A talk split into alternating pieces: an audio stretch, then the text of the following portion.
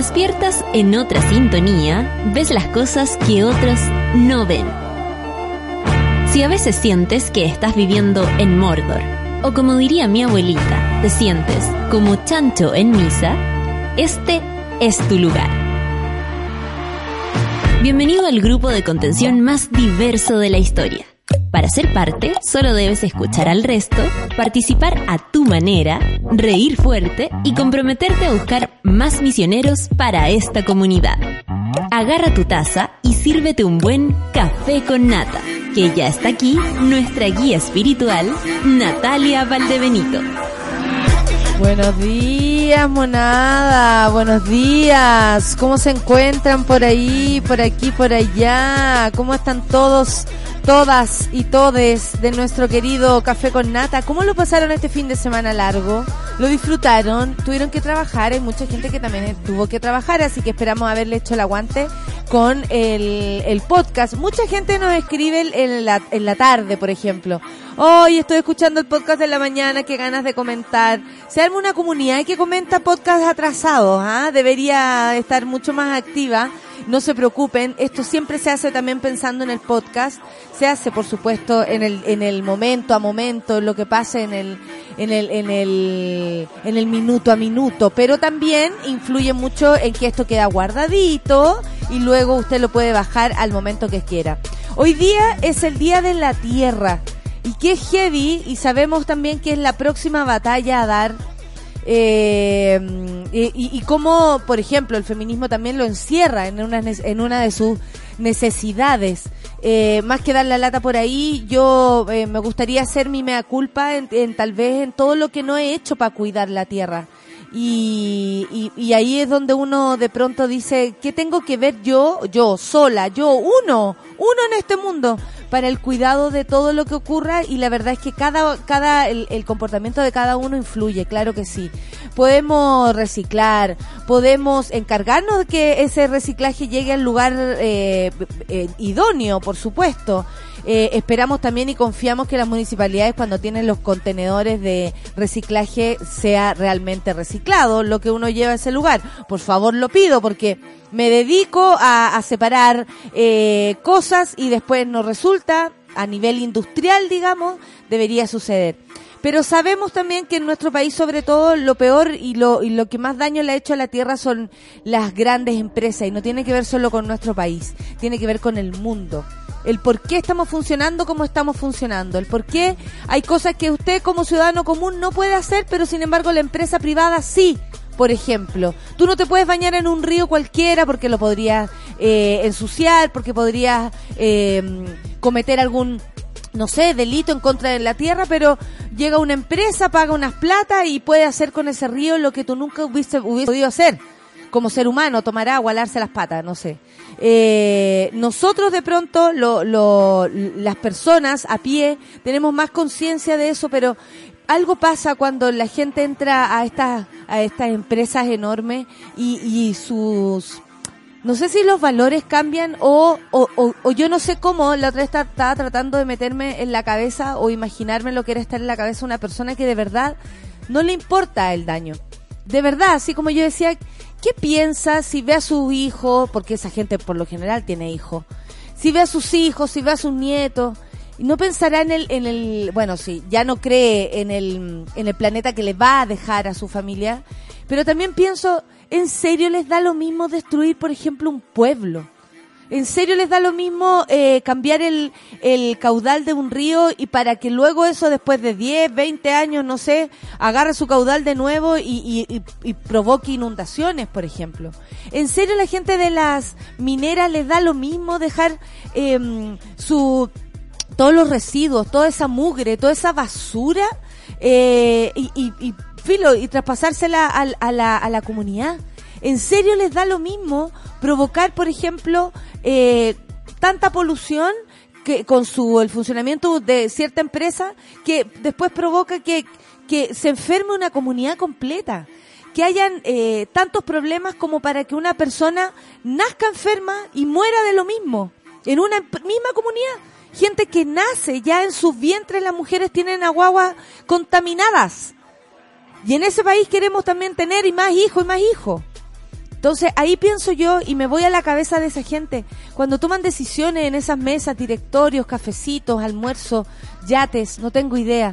Pero no, no, de verdad no piensan. Y ahí es donde nosotros tenemos que castigar con el voto, castigar con, con ir o no ir a ciertos lugares, castigar con el pensamiento también. Nosotros con la idea también podemos decir, ¿sabe qué?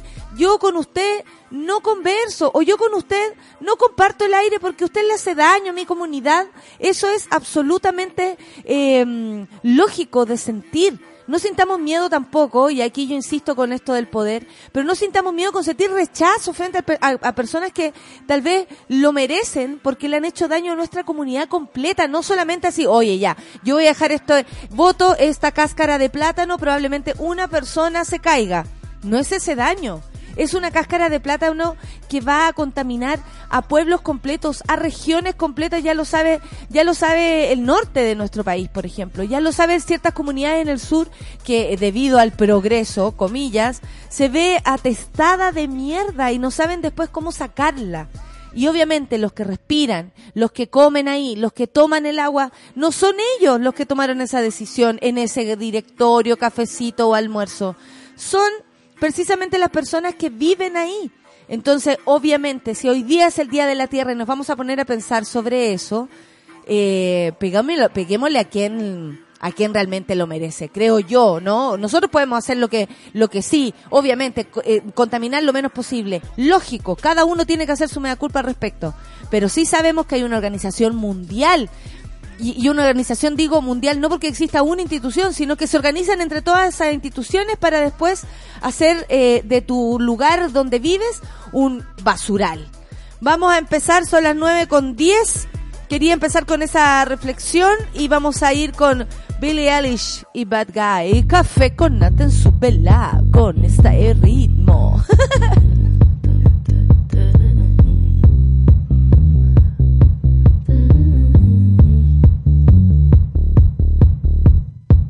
shirt,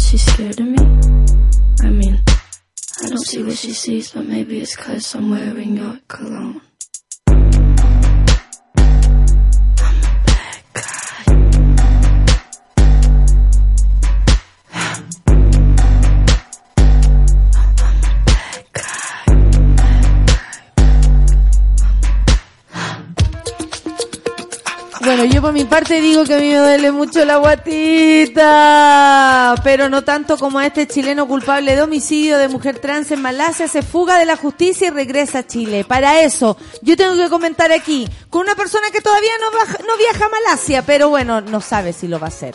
Con ustedes, Solcita. Voy a ir y voy a tratar de no matar a nadie, por supuesto, porque no tengo quien me salve, digamos, si es que me mando una... Oye, esto está bien raro porque no sabemos quién piensa Felipe Ociadax que él lo va a salvar. Porque ahora incluso Chile, la... Queda muy la mal parada la Cancillería, ¿no? o sea, más que todo eso, eh, la Cancillería tiene que hacerle el, el desquite, tiene que hacerle el- la desconocida. Igual ahí eran puero cachando huevo. Estaba en, en el programa de Matías del Río.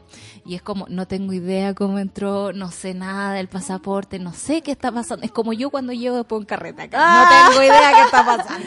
Bueno, la mañana del, eh, creo que fue el sábado, El sábado. Arribó a Chile Felipe Ociadax, uno de los dos chilenos detenidos en el año 2017 en Malasia por el homicidio de una mujer. Trans, dice acá, pero yo, o sea, es- ese, ese arista se da eh, cada ciertos momentos, pero yo la verdad lo dejo en mujer trans eh, solamente por no faltar a- eh, en respeto a la comunidad. Lo que sí no me parece que sea un eh, de importancia para, Claro. a no ser que haya sido transfóbico, el ataque, por ejemplo. El chileno que se encontraba en libertad vigilada y sin poder abandonar el país, se fugó de la justicia y llegó a Chile en un vuelo de aerolíneas Iberia utilizando su pasaporte chileno que no se encontraba retenido. Eso es raro. ¿Por qué? Porque se supone si tiene arraigo en Malasia, su pasaporte debería estar. Que a lo mejor tiene más de uno. Yo creo. Tal Sí, vez le trajeron uno de Uno Chile. No, no, de Chile uno que haya tenido. También puede ser por uno, ant- uno antiguo. No creo que haya sido falsificado, amiga, sino creo que hay aquí falsificación. Yo creo que es una... Salió como por ese alito de luz que le dio la ley. Claro. Si es que Ociadax debía permanecer en Malasia a la espera del veredicto de la Corte de Apelaciones, que es lo mismo que está haciendo su otro compañero, que él no escapó. Debido a la existencia de un recurso de apelación en contra de la sentencia de dos años de cárcel que benefició a los chilenos. Porque ellos salvaron, como tú me dijiste bien, de estar en la horca. O sea, ese era el, el pronóstico que tenían, digamos, que los iban a matar, que lo iban a tirar a la horca y este equipo... Era la primera noticia. Era la primera noticia porque en el fondo tú no- uno no se mete con el sistema judicial de otro país sin conocer, digamos, eh, las consecuencias. El sistema malayo es mucho más severo que el nuestro y es como ojo por ojo, diente por diente, digamos. Matas a alguien, tú te vas a la horca. Y ahí estaban, eh, hay un, ellos tenían una abogada súper duper bacán. Creo eh, que de allá es una de las mejores. una de las mejores y Un Ociadac equipo de, aboga- de abogadas. hace dos semanas cambió, creo, o, o un mes cambió de equipo de abogados y abandonó, digamos, la causa conjunta con eh, su amigo allá. Y después de, de ese momento dejó de contestar las llamadas del, de la y policía dejó de ir a, A firmar. A firmar. porque tenía que firmar, digamos, cada cierto tiempo. Cada una semana, creo. Claro, y cuando lo van a buscar se dan cuenta que ya no está, porque el Lolo se había venido eh, amparado, no sé quizá en qué cosa. Ayer leía a un abogado también que sacaba a la luz un argumento sobre la fuga, eh, que en el fondo cada persona tiene derecho a la fuga Sí, cuando la su- fuga es un derecho. Claro. De hecho, eh, eh, muy loco que así suene y todo lo que ustedes quieran eh, verle a esto, pero fugarse, arrancarse o de la cárcel o algo así, es un derecho. Sí. Es una cosa muy, muy extraña, pero Sí. así funciona. Así funciona. Así que hay varios aquí argumentos que están dando vuelta. Sí, la Cancillería emitió un comunicado donde confirma el ingreso al país de parte de Ociadac y lo reconoce como un derecho del joven condenado por la muerte de la mujer trans, considerando que al momento de su ingreso no existía orden de detención pendiente en Chile. O sea, claro, como no había ninguna, Un Chile no se hizo parte desde, desde ese lugar, solamente eh, los acompañó en este, en, en lo que a ellos les pasó allá con la policía, en, en fin, no se hizo parte como querellante o, Claro. o vamos a poner aquí también las reglas. po- y pongamos todo en duda también. ¿Por qué el Estado de Chile no se hizo parte de esto? ¿Por qué de alguna forma conviene que no haya una orden aquí o que haya una, una alerta nacional de que hay una, un chileno, digamos, con cosas pendientes en Malasia? ¿Por qué el comunicado de la Cancillería también es súper blando? Lo entendí yo como... O sea, que está hablando Sol porque no tiene ni idea cómo hacerse cargo. Además. Yo creo que esto lo- los pilló de sorpresa. Sí. Fernando Candia, que es el otro chileno involucrado en el caso, deberá enfrentar solo, solo, no solamente, solo esta nueva etapa del juicio. Ambos habían eh, obtenido la libertad vigilada luego de aceptar un trato en el que se declaraban culpables re- re- recalificando el delito de homicidio homicidio culposo, es decir, no tuve la culpa. Claro. Pero eh, hoy día hablaban en la mañana, ah, estaba el, el, el, el eterno canciller, porque como Puero es, es- es ahí nomás, Ahí nomás. es Nos da ahí nomás, nos da vergüencita, eh, llaman de inmediato a Heraldo Muñoz y estaba en un, en un matinal y bueno, que supongo va a ser una gira por todos los matinales esta mañana o noticieros, en fin. Pero él decía que tal vez esto le, le podía, y, y hablaban desde Malasia también, sorprendió mucho la noticia, no es algo que estuvieran, eh, eh, que estuviera como en la órbita Claro. Para eh, eh, ellos también tienen que ver desde allá qué pasa. Porque, ¿qué dicen?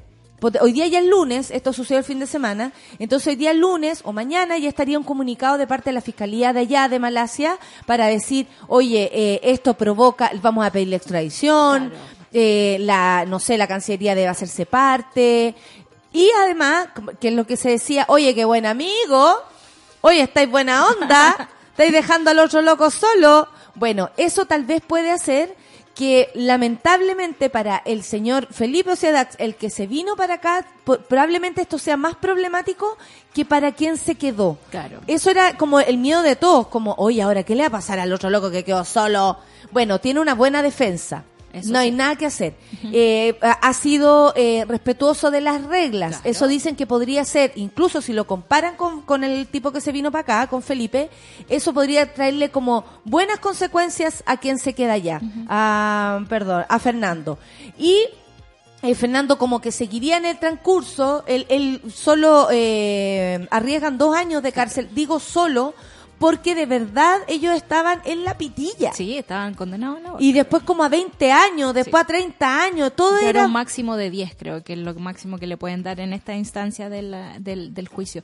Igual me llama la atención que a veces pensemos el juicio como en, en términos súper occidentales. Claro. Como que pensemos que... Se nos olvida esa Se nos parte. olvida eso. Se- eh, pensamos que si nos portamos bien va a ser un... ¿Cuál se llama lo otro que no es agravante? Eh, Eh, bueno, la otra cosa que no es el agravante, como portarnos bien nos ayudaría a que eh, saliera más temprano de la cárcel, pero no, estamos hablando eh, de un tribunal del otro lado del mundo, donde quizás o eh, sea que la horca era una primera opción. era la primera opción. Estamos hablando en otro idioma. Y cuando hay un fugado, digamos, cuando están los dos procesados por este asunto, lo más probable es que también piensen, bueno, en realidad, si se fue es porque quizás son súper culpables. Por lo tanto, le vamos a cargar la mata también a la otra No persona. sabemos, No po. sabemos qué va a pasar. Ahora, ¿qué va a hacer Felipe acá si está aquí en Chile o, o de una se fue a un país donde lo pueden proteger mejor, por ejemplo, de que existiera, no sé, un país que estuviera en malas relaciones con Malasia y eso provocara que están cortadas las relaciones, Claro. no irse para otro lugar? No tengo idea cuál va a ser el camino. Esta teleserie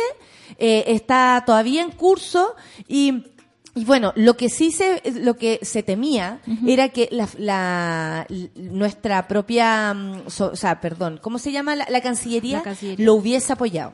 Claro. Eso sí estaban súper todos como los periodistas, los mismos medios, era como, no se sabe qué dice la fiscalía porque de verdad es insólito que haya salido. Claro, es muy extraño. sí, es muy Entonces decían, tal vez lo ayudaron desde la fiscalía, claro, los cuicos, cómo son ayudados, pero Ampuero sale desconociendo la cuestión y yo la verdad es que creo que la fiscalía no tiene nada, o sea, la, la, la Cancillería no tiene nada que ver en esto, Sí. porque no, no le, no está No, bien tomarse, prestarle ropa, digamos. prestarle ropa a una persona que está haciendo algo que es un delito, Claro. que es huir. Igual ahora vamos a ver cómo se van a manejar con esto porque existe como esta cuestión chauvinista de que el, el chileno primero, por lo tanto, como es un ciudadano chileno, eh, es necesario defenderlo. Creo que cualquier cancillería te puede prestar ayuda judicial. Sí, pero ahora van a tener problemas. Pero ahora van a tener problemas porque es un tipo fugado, absolutamente fugado y que tenía arraigo. Y cachai que eh, es tan eh, sutil esto y tan delicado que hoy día Heraldo Muñoz yo no, yo no pensé que iban a poner esa arista en el tema,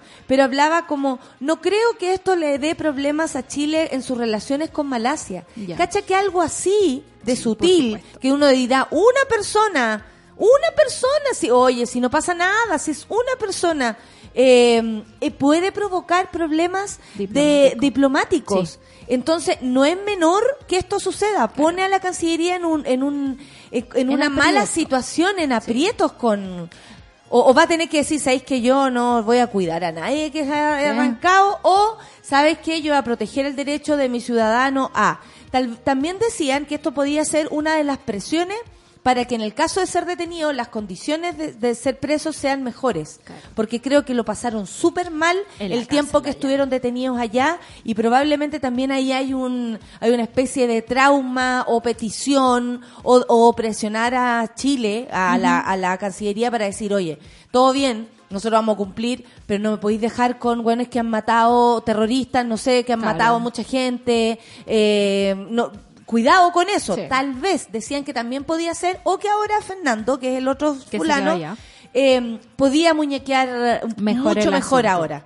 Puede ser, pues hay muchas aristas acá, pero Va a estar interes- va a estar interesante súper interesante, porque en el fondo igual los estados se meten de acuerdo a, a lo que les conviene. Por ejemplo, en Francia tuvimos cuánto tiempo. lo que pueden nomás. Sí. Atenuante. Atenuante, ¿viste? Gracias, Claudio Lira. Atenuante dice también el Seba. Muchas Ay, gracias. Dios mío, lunes la, la neurona no está no, pero si no fuera por los monos, a veces uno no puede. Sí, me, me acordaba de Palma Salamanca, ponte tú en, en, en Francia, y que en el fondo nuestra embajada estuvo mucho tiempo sin embajador porque en realidad a Chile no le interesaba tener buenas relaciones ahí porque en el fondo no le dan en el gusto eh, de extraditar a Palma Salamanca para acá, por ejemplo. Por ejemplo, eh, claro, ingresó a- el viernes pasado, a mí me, esta, esta teleserie está muy buena. No, lo- los cuicos también lloran. No. Los cuicos también arrancan. Los cuicos siempre arrancan. Claro, desde Sí. el momento que entra a Chile la situación cambia, afirmó el ministro respecto al futuro del joven. Ahora nuestra preocupación está con el chileno que está allá. Allá.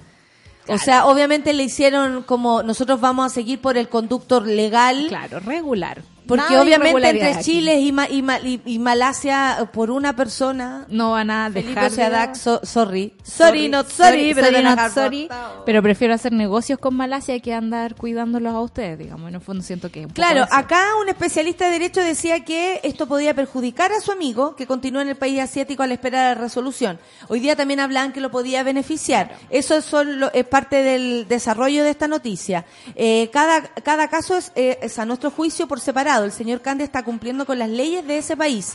¿Viste? Fernando Candia entra en una posición distinta al minuto que Felipe lo deja solo. Sí. Así que, pero hay que cachar, digamos, cómo viene la mano de, de la justicia malaya. Sí, Porque además lo van a- ser lo- aparte que lo, lo van a dejar a la que te, a la que te criaste. a la que te creaste. Y me da la impresión de que debe ser súper común este tipo de casos, porque hay un montón de extranjeros que se van de veranito a- al, al sudeste asiático y pueden pasar estas cosas más, mucho más seguido de lo que pensamos. O sea, cualquiera que vio Bridget Jones sabe que esas cárceles están llenas de extranjeros también por algún simple desliz que acá no cuesta nada, digamos, no sé, porque te metan droga en tu mochila, cosas así, pero allá puede significarte la pena de muerte y un conflicto diplomático más o menos grande, digamos. Es el punto. Que algo así provoque un conflicto diplomático. Claro. Sería realmente eh, trágico para un canciller como el nuestro que, o sea, Vaya- vaya ahora está jugando Candy Crush y va atrás mío, ¿ah? Va atrás mío. Ni siquiera con el Candy Crush, Candy Crush le, le achunta el ampuero. Ay, Dios Oye, mío. son las 9 con 27, vamos a escuchar música. Vamos. Vamos a Bronco Yote y Matanga. Ay, Buena. Café con Natenzuela. Si no se trata de uno, no sé qué hacer. Te pones al medio en busca de placer. ¿Qué va a suceder cuando todo pase? Algo nada que ver, quizá otra fase. Como panadero que está cesante. La masa de la mano falta adelante. Oye, no eres anciano, tampoco infante. Tienes que sacar memoria de elefante. Defiende la causa, quizás te sale. Desenfundar, arma, no sabes cuáles. Te van a acabar tus balas de salva. Es así que la disparas a mansalva. Hágale su gracia como pueda. Haga de su cara su moneda. No le hagan matanga lo que se hereda. Que hago yo marchando por la alameda. Este animal déjalo y se venga, déjalo y se venga. ¿Acaso hay mal que por bien no venga? Que por bien no venga. Este animal déjalo y se venga, déjalo y se venga.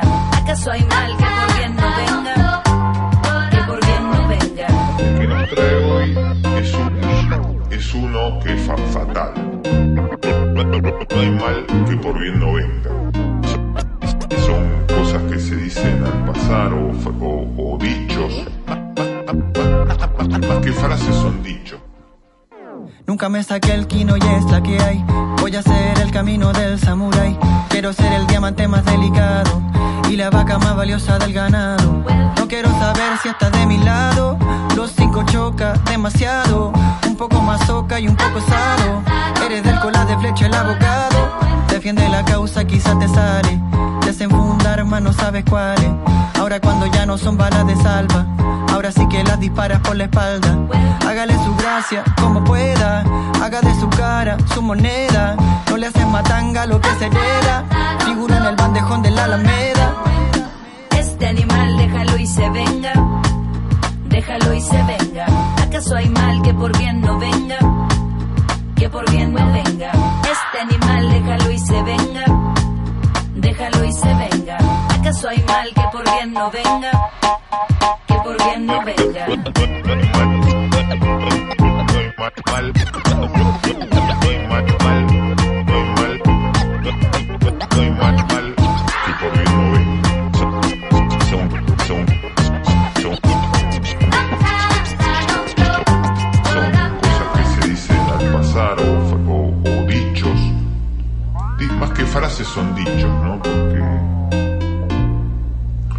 Las frases son otra cosa.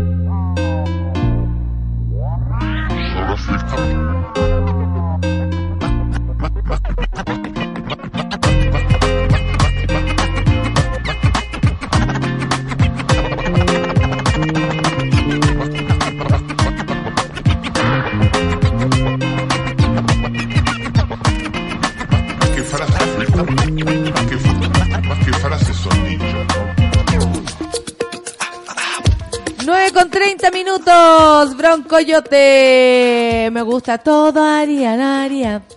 No lo haría, lo haría. Me acuerdo de la maca cantando. Broncoyote que canta con la maca, eh, su acompañante ahí, y qué bien que lo hace además. Además, 9 con 31 Solcita. ¿Qué pasa con el fiscal Arias? ¿Qué pasa con el Oh. fiscal Abbott?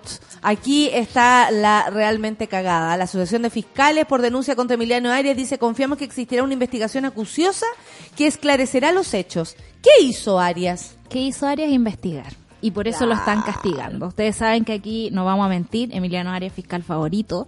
De todas formas, este fin de semana yo tuve hartas dudas con respecto a él, porque siempre hay que cuestionar todo. Todo. Sobre todo por la forma en cómo de hecho, se ahora lo estamos diciendo y lo estamos cuestionando. Lo estamos cuestionando. Pero igual, fiscal Lo favorito digo, lo cuestiono, lo digo, lo cuestiono. estaba investigando el tema de los jueces de Rancagua y otras causas, digamos, de las cuales los han sacado, pero así como cascando. Estaba eh, eh, metido en Corpesca, lo sacaron. Oye, oye, pero yo estaba investigando. Pa' Claro, para afuera. Estaba eh, investigando a los políticos, lo sacaron. Y eso pasa seguido y Arias no tiene miedo de eso. Arias es un fiscal díscolo, es bastante mal portado. Sol, eh, nosotros empezamos a ver como este que tanto le molestó, este sobreprotagonismo de los fiscales, Claro. a mucha gente le molestó, eh, y básicamente porque estábamos en, en vista de quienes van descubriendo lo mal que hacen las instituciones, eh, no sé, entes de poder, eh, no, no necesariamente tú, yo, sino que estamos hablando de instituciones, estos fiscales que se notaron más, sobre todo llegado el caso Penta en el Claro. 2015.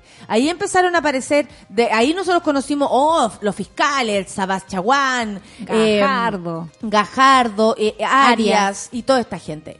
Ahí como que se hicieron, comillas, famosos, digo comillas, porque hay mucha gente que lo tomó en mala.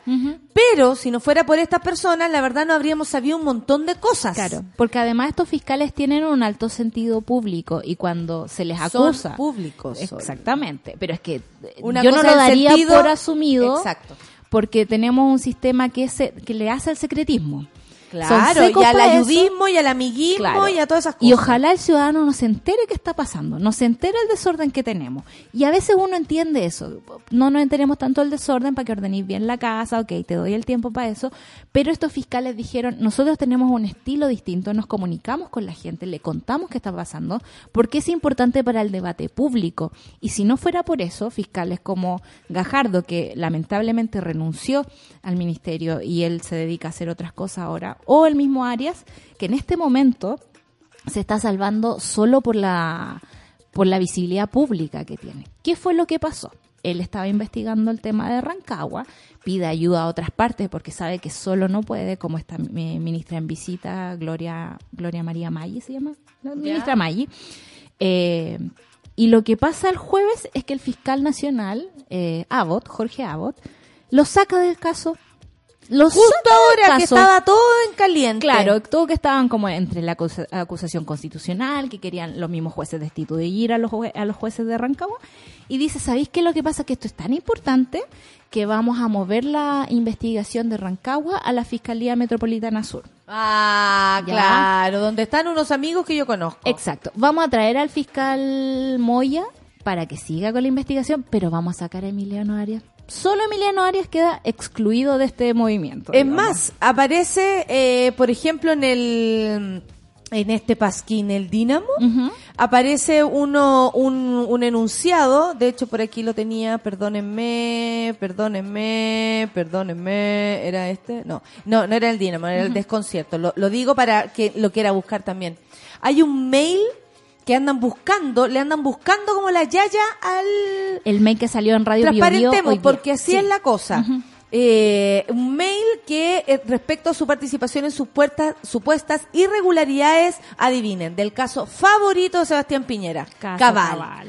¿Cachai? Entonces, obviamente, lo que van a querer hacer, y esto queda para... No es que nosotros estemos defendiendo No, a nada. Emiliano Arias porque nosotros no, no aquí no estamos casados con nadie y no nos interesa nadie mucho. Nadie. Nadie mucho nos interesa. Solo a mí me interesa la sola, solo le intereso yo y a nadie más.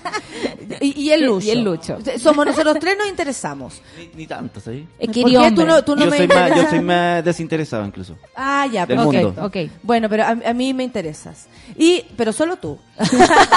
El resto no. No, no. Y eh, a lo que voy es que van a aparecer noticias respecto a esto. Sí. Como solamente estamos como alertando a la ciudadanía y decirle a nuestra monada, oye, loco, va a aparecer un montón, un mail donde estaba Emiliano Arias que resulta que estaba justo en la carrera de, de mail que recibió Natalia Compa- no sé, no tengo Claro. idea, pero van a usar este tipo de artilugios. Atención. Y esos artilugios son los que Sergio Moya, el fiscal que es subalterno de Arias, que supone que era el amigui, el amigo con el que estaba investigando, eh, en el fondo la pataleta es del no me gusta cómo Emiliano Arias hace las cosas, por lo tanto lo voy a denunciar. Moya acusa a Arias de haber negociado una salida alternativa al juicio oral de 8, 818 días de presidio con libertad vigilada para el ex síndico Germán Chadwick Larraín, propuesta que había sido rechazada por el juzgado de garantía de Rancagua. Eso, según él, habría sido muy terrible. Arias se defiende diciendo que dichas negociaciones fueron llevadas por el mismo Moya. Oh, o sea, tú hiciste esto, Sí. Moya. Y- No me lo, no me lo achaques a sí, mí Exactamente, en eso están. con la defensa de Chadwick, los abogados Ciro Colombara y Rodrigo Pierre Gentili, y que todas las decisiones fueron tomadas en equipo. O sea, señor Moya, usted, yo soy Arias, eh, usted, señor Moya, no puede decir que yo tengo la culpa de haber firmado si todos estuvimos de acuerdo y esto es parte del derecho. no sé. Exactamente. Y lo que está pasando es lo siguiente. Emiliano Arias Y tiene un Radio estilo... Bio Bio, Ah, obvio, a ellos les llegó el mail. Por supuesto.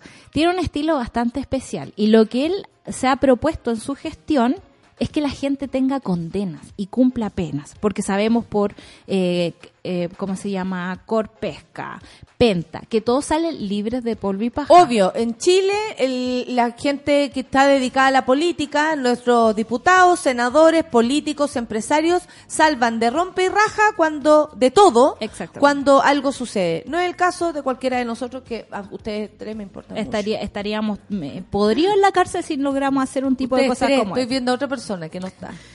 No me digáis que tengo un fantasma en mi casa. Bueno, entonces estoy sumando a tu fantasma. Ustedes Sí. tres, fantasma, fantasma incluido, me, me importan mucho. Entonces lo que está haciendo Moya es decir, ¿sabéis que no me gusta tu estilo? Y, y voy a decir lo siguiente, tú tomaste esta decisión solo. Les voy a leer lo que dice el correo.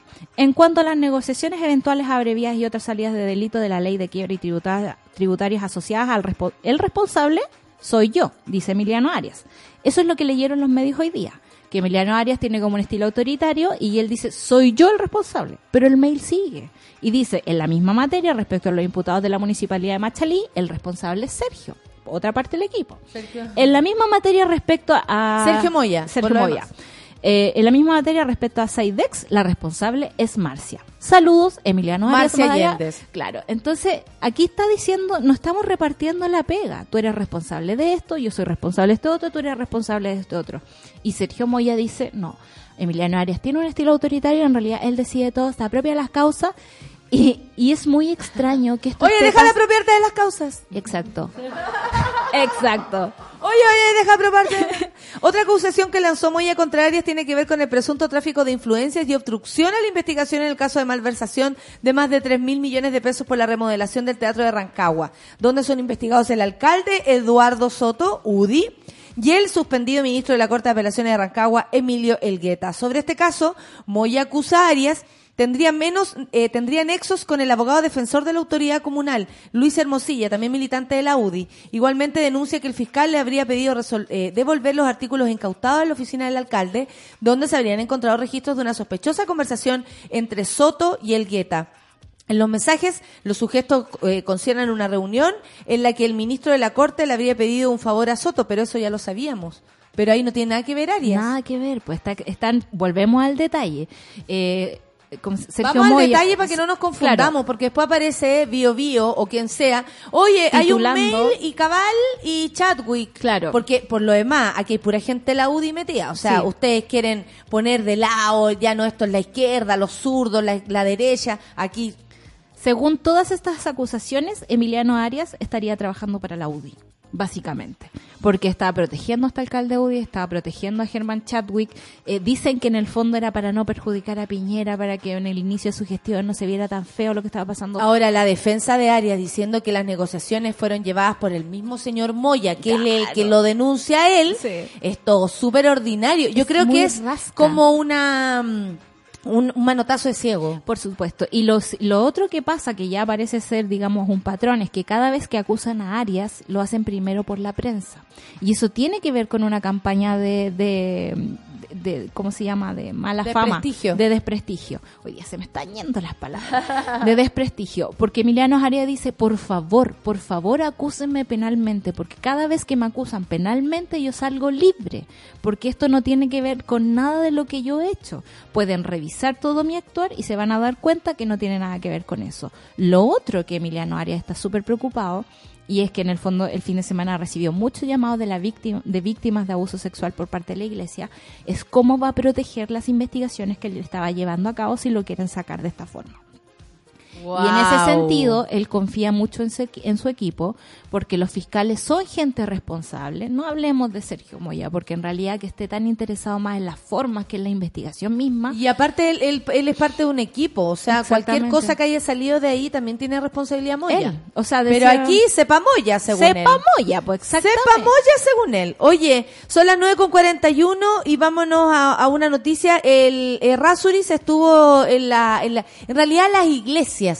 Durán por un lado, Uf, el obispo Durán, que eh, eh, me encanta como eh, le explotó en la cara la última jugada, perdió el control de la catedral evangélica. Sí. Ahora, hay que hay que sorprenderse de lo rápido que ha funcionado esto. ¿ah? Mm. Se nota que aquí es mucho más mundano el poder en la iglesia. Claro, Porque la gente reclamó y apareció una ex, una ex esposa diciendo que el amante, que la cuestión, entonces toda esta chimuchina a la cual ponte tú la iglesia católica no da pie porque No. los gallos se supone no tienen esposas, no tienen hijos que reclamen. Ya, esto se hace súper como pedestre encuentro yo. Es súper pedestre, pero ¿sabéis qué? En este caso como que le doy los puntos a los evangélicos. Porque, qué aspecto? Porque claro, o sea, nosotros podemos cuestionar un montón de cosas. Por ejemplo, que cada pastor arme su propia iglesia y que el diezmo vaya directamente a esa No, persona. si aquí el punto es, no es la iglesia evangélica porque usted decidirá si es evangélico le quiere dar el diezmo, Claro, no, ese es no, eso problema tuyo. sí. El punto es que el cómo él también hacía uso de aquello y en su forma. Yo creo que la gente cuando escucha al Señor diciendo, weón, yo vivo con poco, tres palos y medio, lo, lo normal, cuatro millones. Obvio que le duele y se resiente esa comunidad evangélica o la que sea. Obvio que duele decir, oye, pero si yo tengo un auto de 22 millones, 32 millones, no sé cómo era, eh, normal, natural, tener Pero lo algo que así. más le dolió fue que quería duele. separarse y casarse con, por tercera vez. Y eso fue la gota que rebalsó el vaso Ah, para pero la a mí no me tiene ningún... Por supuesto, es que a nosotros no, a nosotros no, pero en la moralidad evangélica eso sí es un delito más grande. O sea, podí gastarte 30 millones al mes en darle una mesada a tu hijo, diputado, de 4 millones de pesos, a su esposa de 700 mil pesos, a su hija que tiene un café, otros 4 millones de pesos. Eh, a las, a- tiene departamentos para la, para la esposa primera, esposa segunda y para la actual. El Lucho dice que quiere ser hijo de Durán. No, imagínate. Además que la primera esposa dice que no la trataba muy bien. Claro, no, si tiene toda, toda la pinta. Sí. ¿Quién me nombró acá como obispo a cargo de la congregación? No fueron los hombres, sino que fue Dios Todopoderoso. Con esas palabras, el obispo Eduardo Durán descartó presentar su renuncia a través del, a tra- eh, perdón, a raíz de las críticas surgidas por los 30 millones que reciben diezmo. Porque tu diezmo, tu diezmo, tu diezmo, le sumamos 30 palos a este viejo. Al mes. La vida de lujo que lleva gracias a ello, además del escándalo amoroso que ha protagonizado en los últimos días, que como dices tú, Sol, es lo que más le tiene preocupada a la comunidad. Ante su postura, la que no eh, parece querer doblegar, la Junta de Oficiales Diáconos de la Catedral Evangélica decidió tomar el control de la Catedral Evangélica, dando inicio así al proceso de destitución del controvertido líder religioso. Hay que acordarse también que mientras estaba este caballero, a, a Michelle Bachelet le hicieron eh, La media protesta, digamos, una de la protesta súper grande, Sí. fe- fea, horrible, y que en realidad ningún presidente debiera pasar por esa situación porque que van no. de manera voluntaria. además. Pero sabemos súper bien que los evangélicos tienen una agenda política bastante fuerte en nuestro parlamento. Tenemos la banca evangélica liderada por Iván Moreira.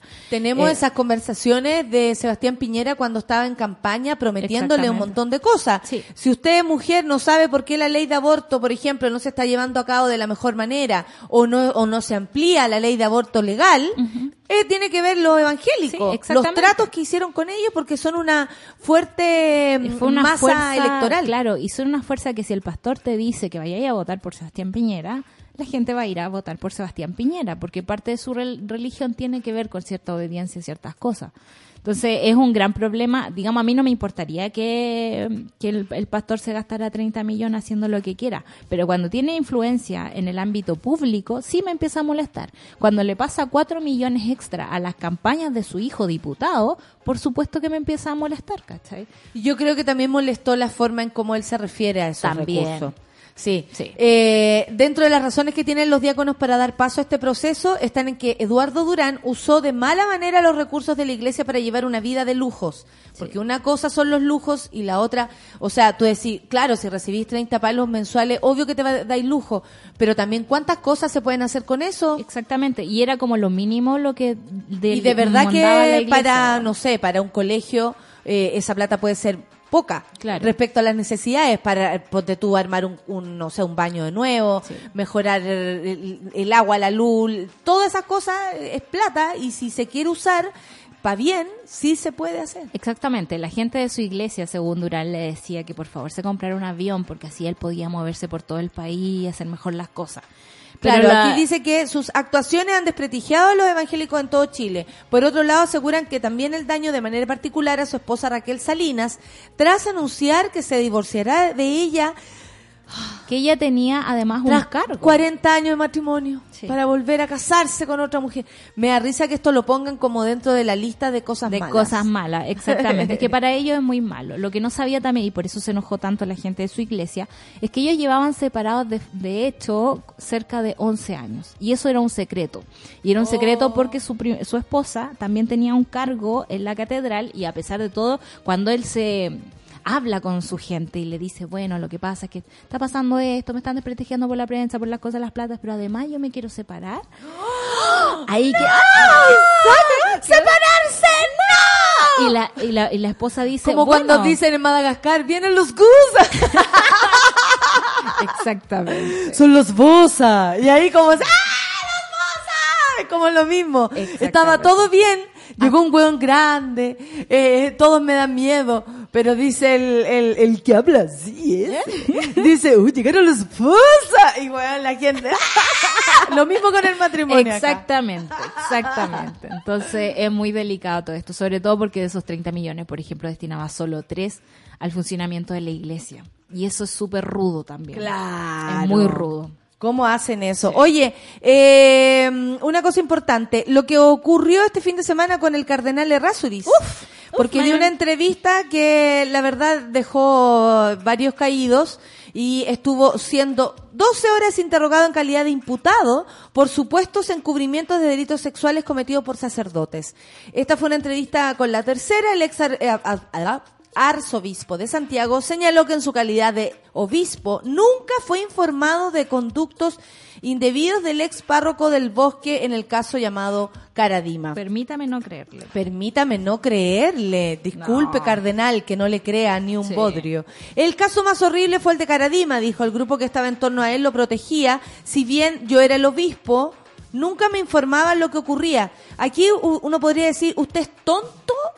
O O, se o se hace. hacía el tonto. Sí. Porque, eh, eh, eh, definamos.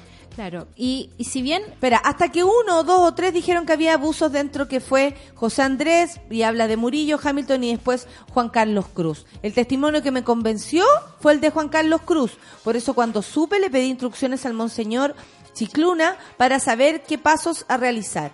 Eh, ayer habló, mm, dijo que, por ejemplo, en el caso de Hamilton era muy difícil creer en la acusación del doctor Hamilton porque era un doctor, era padre de familia y él decía que fue abusado por casi 14 años. Esto en la mente de... de alguien mm, que además tiene como un tipo de víctima.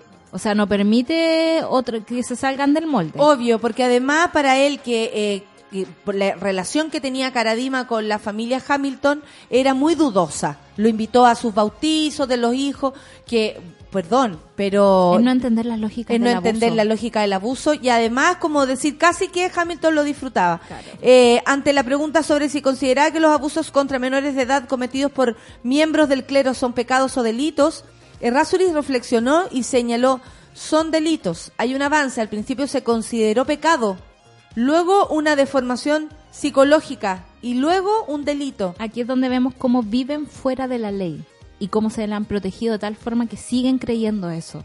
Que siguen, que, que en Ah, el fondo se la sacan. Acomodando para creer.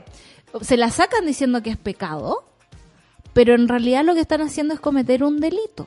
Además, mezcla peras con manzana y yo aquí no lo voy a permitir. Exactamente. En torno a la homosexualidad, aseguró que era mejor que no hubieran homosexuales en el sacerdocio. En serio. Es mejor que no haya sacerdotes homosexuales. No está excluida una persona que domine totalmente su homosexualidad, pero la domine, pero la mayoría quiere tener la certeza de serlo y hacen actos de homosexualidad. Perdón, pero la pederas, el, el- el No es ser lo pedófilo no tiene nada que ver con ser homosexual y eh, está mezclando las cosas de una manera bastante cruel e ignorante. A propósito de eso, no recuerdo con exactitud, pero había una noticia ayer donde un profesor demandaba, o sea, como denunciaba que ciertos diccionarios sí definían homosexualidad como, como sinónimo de pede- pederastía y Es algo más. importante ver, ver aquello Claro, porque eh, en general O de ellos han y querido, pederastía. sí, eh, como relacionada con la homosexualidad, ellos siempre han querido hacerlo así. Sí. ¿Cierto? Siempre han querido relacionar una cosa con la otra. Y la verdad es que habla solamente del sesgo, de esta forma de ver las cosas para acomodarla para su cabeza y eh, no tiene que ver con aquello. O sea, sorry, pero... Y además la mala leche, la mala leche de, de usar la información a su pinta. No, yo no creo que Rasuri sea así de ingenuo con Perdón, respecto a pero estas cosas. ¿en serio? No le Te creo cuento que reconoció haber enviado un párroco a un centro de rehabilitación en México para esta misma causa. Me acordé eh, de la terapia de la- reconversión claro. que hicimos con la Rafa, donde hablaban de un centro en México de tortura Exactamente. que, del cual huyó una de sus pacientes y contaba ese, ese, esa historia acá. Huyó una de sus pacientes, huyó, esto arrancó, onda, vio la, la puerta y se salió, eh, porque de verdad los torturaban Sí.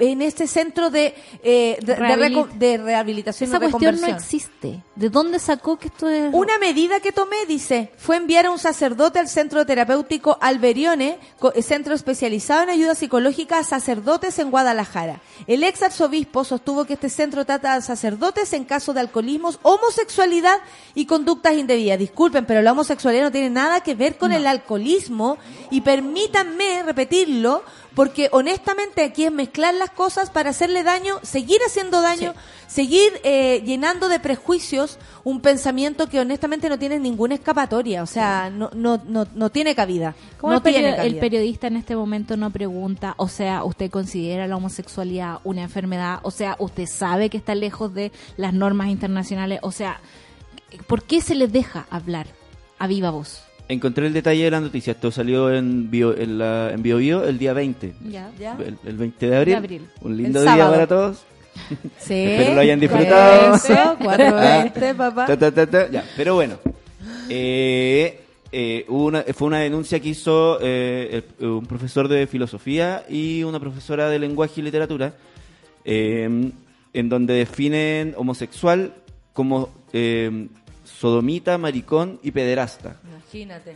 Y esto eh, son los diccionarios que llegan a las escuelas como textos eh, que el Estado impone eh, y es de la editorial universitaria. ¿En serio? Universidad de Chile llama, ahí me llama mucho la atención porque dando hay jugo. textos súper buenos. No, pero también tienen que ver con el recambio. Eh, fue una mm, es una acepción que la OMS eh, como que hace muy poco y lamentablemente fue hace poco que dijo que los trans no eran enfermos, que la comunidad homosexual tampoco, que es el atrase de, de toda esta Sí. situación y que ya ta- estamos hartos. ¿Y ¿no? la RAE qué dice? No sé. Busquémoslo. Pero ¿cachai? Aquí, aquí dice que fue durante una clase que los mismos alumnos se dieron cuenta. Como ey, ey, ey, ey, ey, Ay, ey, atención, atención. Pero también hay una intención, digamos, de elegir qué libros quieres Sí, llegar, po. digamos, desde tu Ministerio de Educación, cuál es la, la pauta, digamos. Mira, sí, apareció esta noticia. También en otros portales. La sube el Joque Troncoso, lo ponen como sinónimo de pederasta maricón. No lo vamos a subir, eh, no lo vamos a retuitear No, no, no. para que para no amplificarlo. Pero yo, cada vez que sea necesario, lo voy a decir.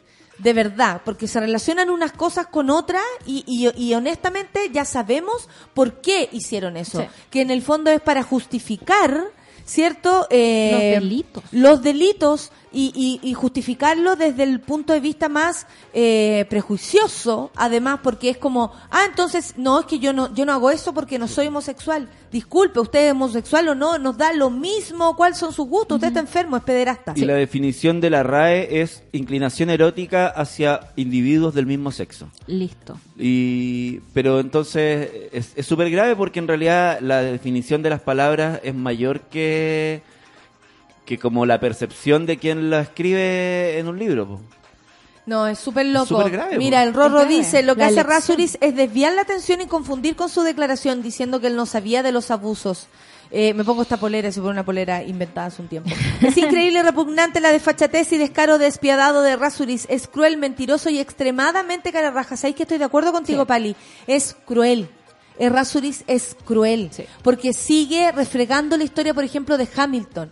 Sigue diciendo, no, yo a este niñito sí le creí y a este niñito no, No le le creí.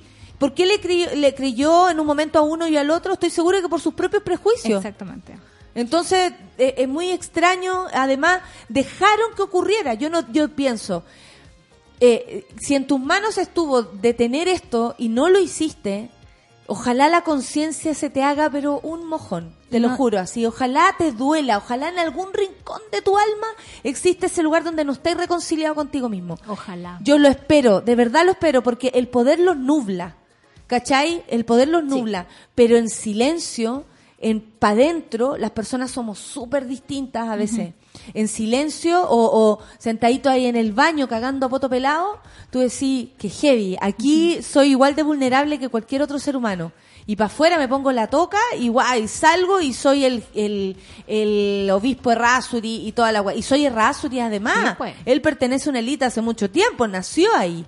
Entonces, sí es cruel y espero que aunque sean unos viejos vetustos, les caiga pero todo el peso de la ley, esto avance el tiempo, no. Eh, el, el- el silencio no prescribe, el dolor no prescribe, eh, ya lo hemos dicho, nos, hemos- nos han enseñado aquí nuestros propios amigos y el querido James Hamilton, que tan valiente ha sido junto con, con José Andrés Murillo y con Juan Carlos Cruz para haber eh, empezado esto, porque había mucha gente en silencio que nunca incluso ha podido tomar ese lugar eh, tan protagónico y hermoso que han tomado eh, también ellos, pero ellos, ¿cuánta gente hay detrás? Escondidos detrás de, de ellos. Entonces, por esas personas, este viejo debiera de verdad ubicarse, ampliar su pensamiento y no insistir con la weá de los homosexuales, que en el fondo lo único que quiere esconder es más mierda. Exactamente. ¿Y cuál es el criterio de un medio de comunicación de ir a hablar con esta persona cuando no tenemos, no sé, pues no lo están procesando, no está en la pauta? No entiendo por qué también le presta ropa a un abusador, otra vez más la tercera, eh, para poner estas palabras sobre la mesa. Ojalá pase eso de que les remuerda la conciencia. Yo conozco lamentablemente un cura que una vez me dijo, hace 30 años sabíamos lo de Caradima y nadie hizo nada. Porque lo de Caradima no era solo estos tres casos, No, para era nada. una organización sistemática. sistemático. Les llevaban niños, abusaban de los, de los que tenían ahí a la mano, pero también tenían todo un montón de viejos asquerosos que iban al Plaza de Armas a buscar niños más vulnerables. O sea, sabemos de historias de violación en la catedral, en la catedral, que es un lugar, digamos, santo para la fe. De santo no tiene nada, esta gente se ha pasado la religión y la fe, pero por donde, no sé, Sí. es, es demasiado terrible. Bueno, y muere en, Pun- en Punta Peuco un, un suboficial, se llama José Luis Guzmán, y se encontraba ahí cumpliendo seis años de presidio por el homicidio de Nicanor Moyano en dictadura.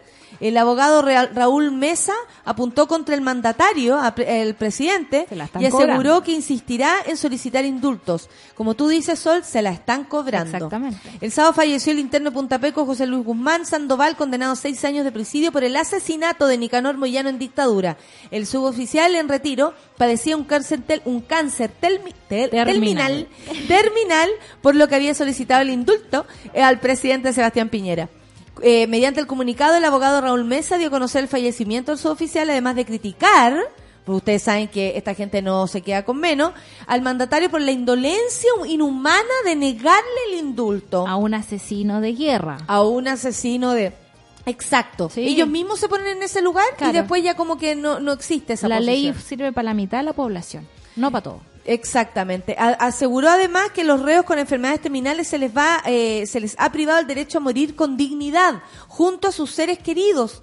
Yo me pregunto por qué estas personas deberían morir en mejores condiciones que otros reos, que también cuántas mujeres, hombres mueren en las cárceles sin la compañía de nadie. Ayer me dio mucha penita en mi corazón al pasar por el bypass de Rancagua y en el pórtico anterior a la cárcel que hay ahí había un cartel que decía toca la bocina si vas pasando por la cárcel. Te juro que me, me, me dio una cuestión en el corazón de saber que hay mucha gente metida ahí que no va a tener un debido proceso, que no va a tener posibilidad de patalear por condiciones humanas, que no va a tener nada más que una bocina de alguien que va pasando. Ahora que hablamos a propósito, que hablamos de, de los cabros de Malasia. Ellos estaban presionando por mejores condiciones. Acá nos preocupamos mucho cuando, obviamente, eh, sin saber nosotros a qué se debía, porque lo primero que dijeron, a la horca, y ya nos parecía súper extraño, como algo de no, no nuestro mundo occidental. Bueno, eh, hablamos de, de derechos. Sí, los tenemos. Cuando estamos presos también, los tenemos y no perdemos ciertos derechos, como al recibir nuestro medicamento, a tomar agua, a alimentarnos, a recibir eh, atención Visitas. médica. Si lo necesitamos, sentarse y dormir y cagar Claro. y tener un baño. Lo básico debe estar.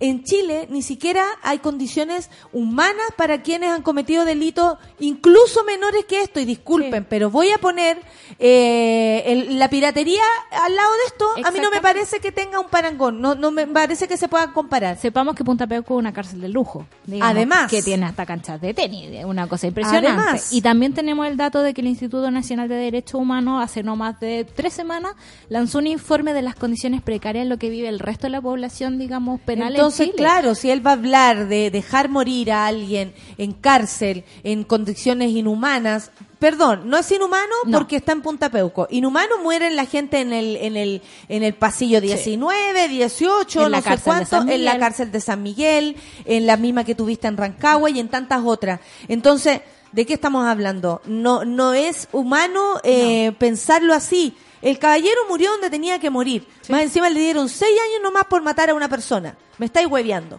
O sea, una persona por, no sé, ocho, ocho, pa- ocho años van a estar los que asaltaron a, a Rafael Aranea afuera de su casa. Fue violento, los, manatía, los manatearon, lo hicieron de todo. Todo. de verdad. de verdad es como cualquier situación así, aunque sea Rafael Aranea. Pero tú decís, ocho, ocho años por eso, seis años por esto, y las condiciones en que van a estar uno de otro son súper distintas.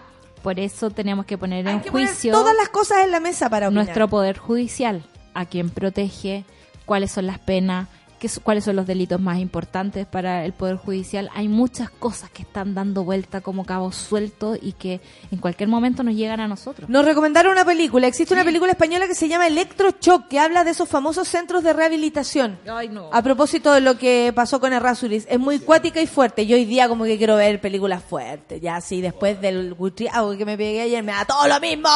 Breaking the law. Son las 10 con 3. Gracias, Solcita, por Cuando acompañarme. quiera, Ustedes pues. me importa mucho. Me importa mucho. Y Es la gente que viene ahora también. Es la gente que viene ahora también. ¿Nos vamos con música? Sí, entonces démonos un besito. pues. Ya, podemos un besito. ¿Cómo no? ¡Mua! Café con Natenzuela.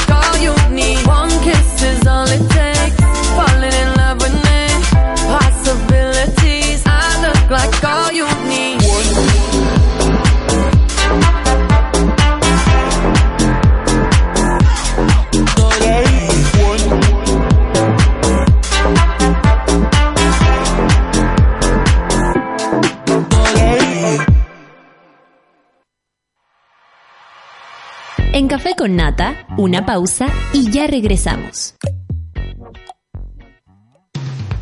Hoy en Sube la Radio.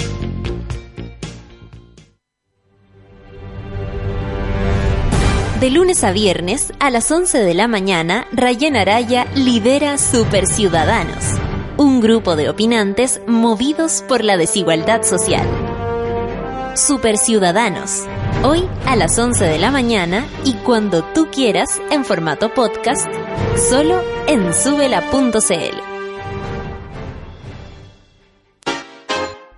Tómate un break al mediodía y engaña la tripa junto a Isidora Ursúa y Eleonora Aldea. Porque en Caseritas conversamos, echamos la talla y planeamos un mundo mejor. Siempre con amor. Caseritas, de lunes a viernes al mediodía en Sube la Radio. En otra sintonía.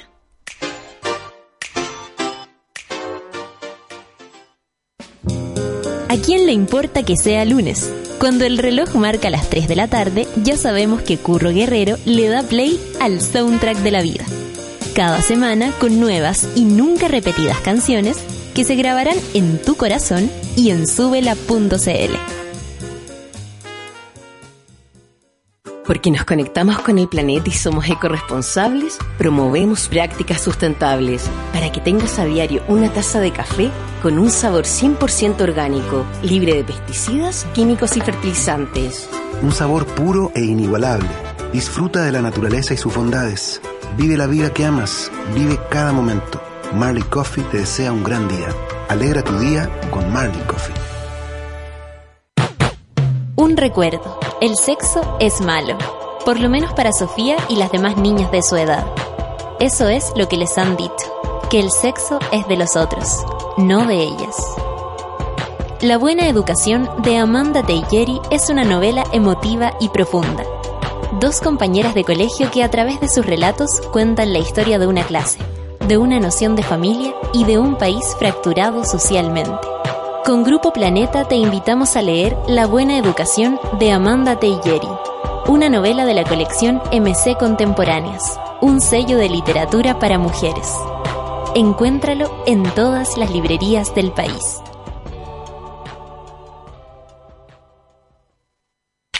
En Sube la Radio, Living Levi's. Datos y anécdotas que nos gustan de la moda y la cultura pop.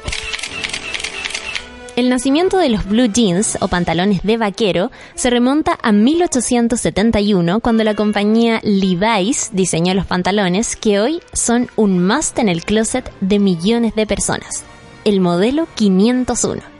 Este objeto conecta con la historia de todas las generaciones. Fueron usados por trabajadores de fábrica durante la Revolución Industrial y fueron popularizados a nivel mundial por el actor James Dean en la película Rebelde sin causa.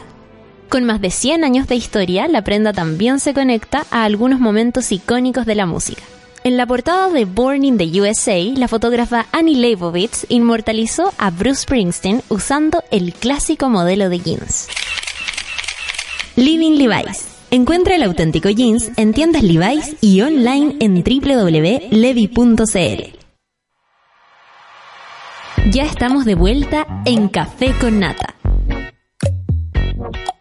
Llega el otoño, cambio de temporada y en Levi's ahora encuentras todos los modelos de tiro alto que nos encantan. A mí me encantan. Son los calces, eh. Son los calces high rise. Hay rectos, otros más pitillos, con parches y otros destroyer. Para todos los gustos. Y para los men, men. Llega una nueva línea de jeans tupper que además se pueden usar con zapatillas y quedan con un look vintage noventero total. Encuentra la nueva colección en tiendas Levi's y ahora en online, por supuesto, www.levi.cl. ¿Quién dijo lunes? Aquí no se nota porque llegaron los amigos al Café con Nata.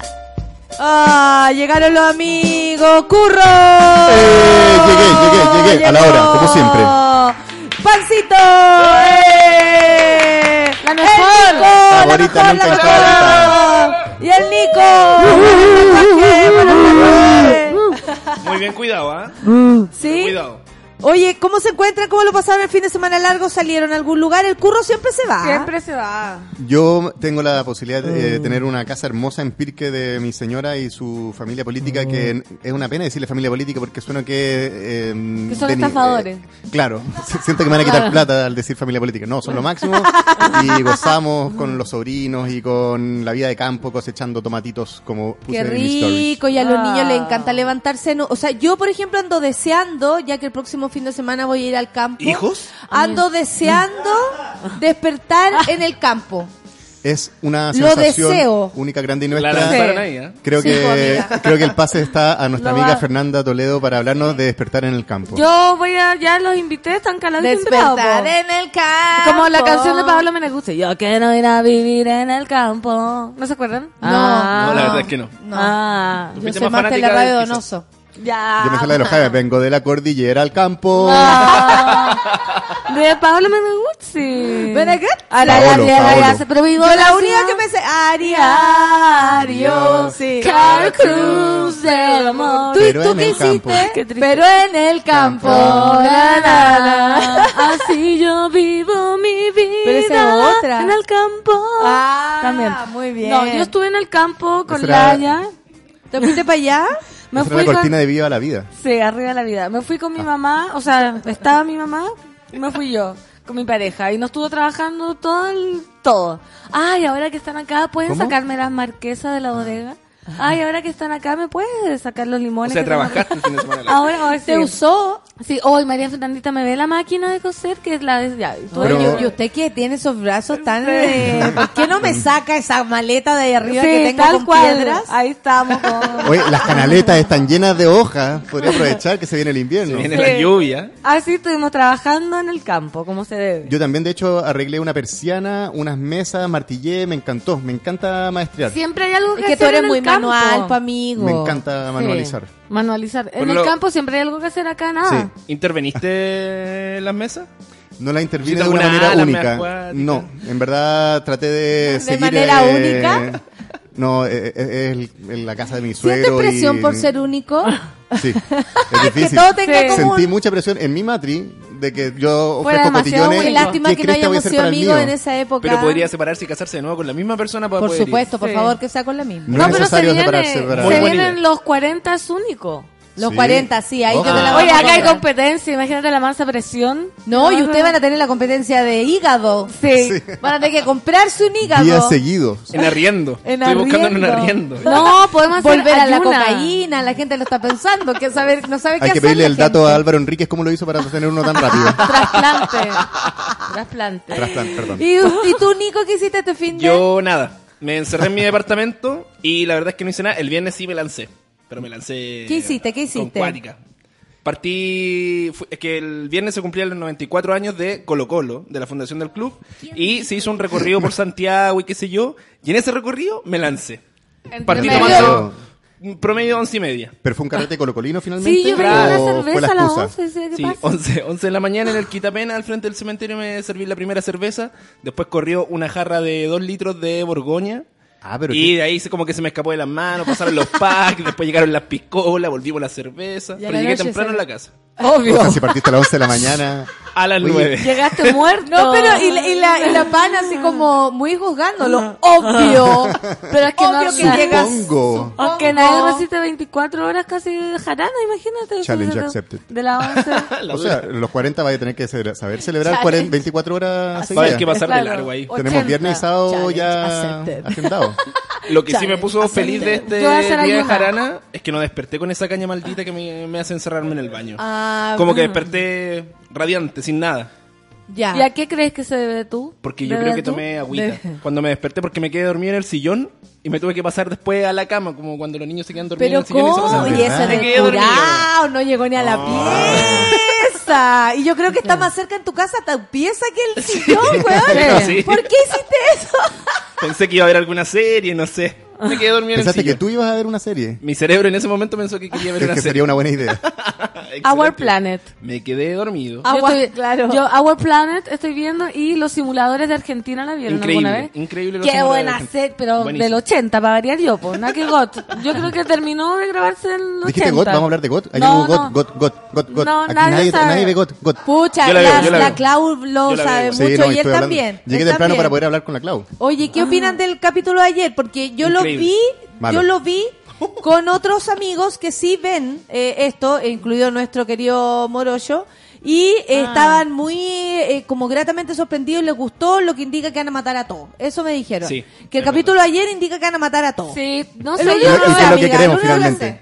Lo que nos enseñó God desde un comienzo es que No de está... nadie. No hay que encariñarse No hay ni que nada. encariñarse. Chao, chao. Qué no hay que heavy que yo nunca me, me he metido en el furor de las series en el momento que pasan. Por ejemplo, cuando estaba esta de la droga. Tú ¿cómo estás en? Lost ahora dándolo todo. Breaking Bad.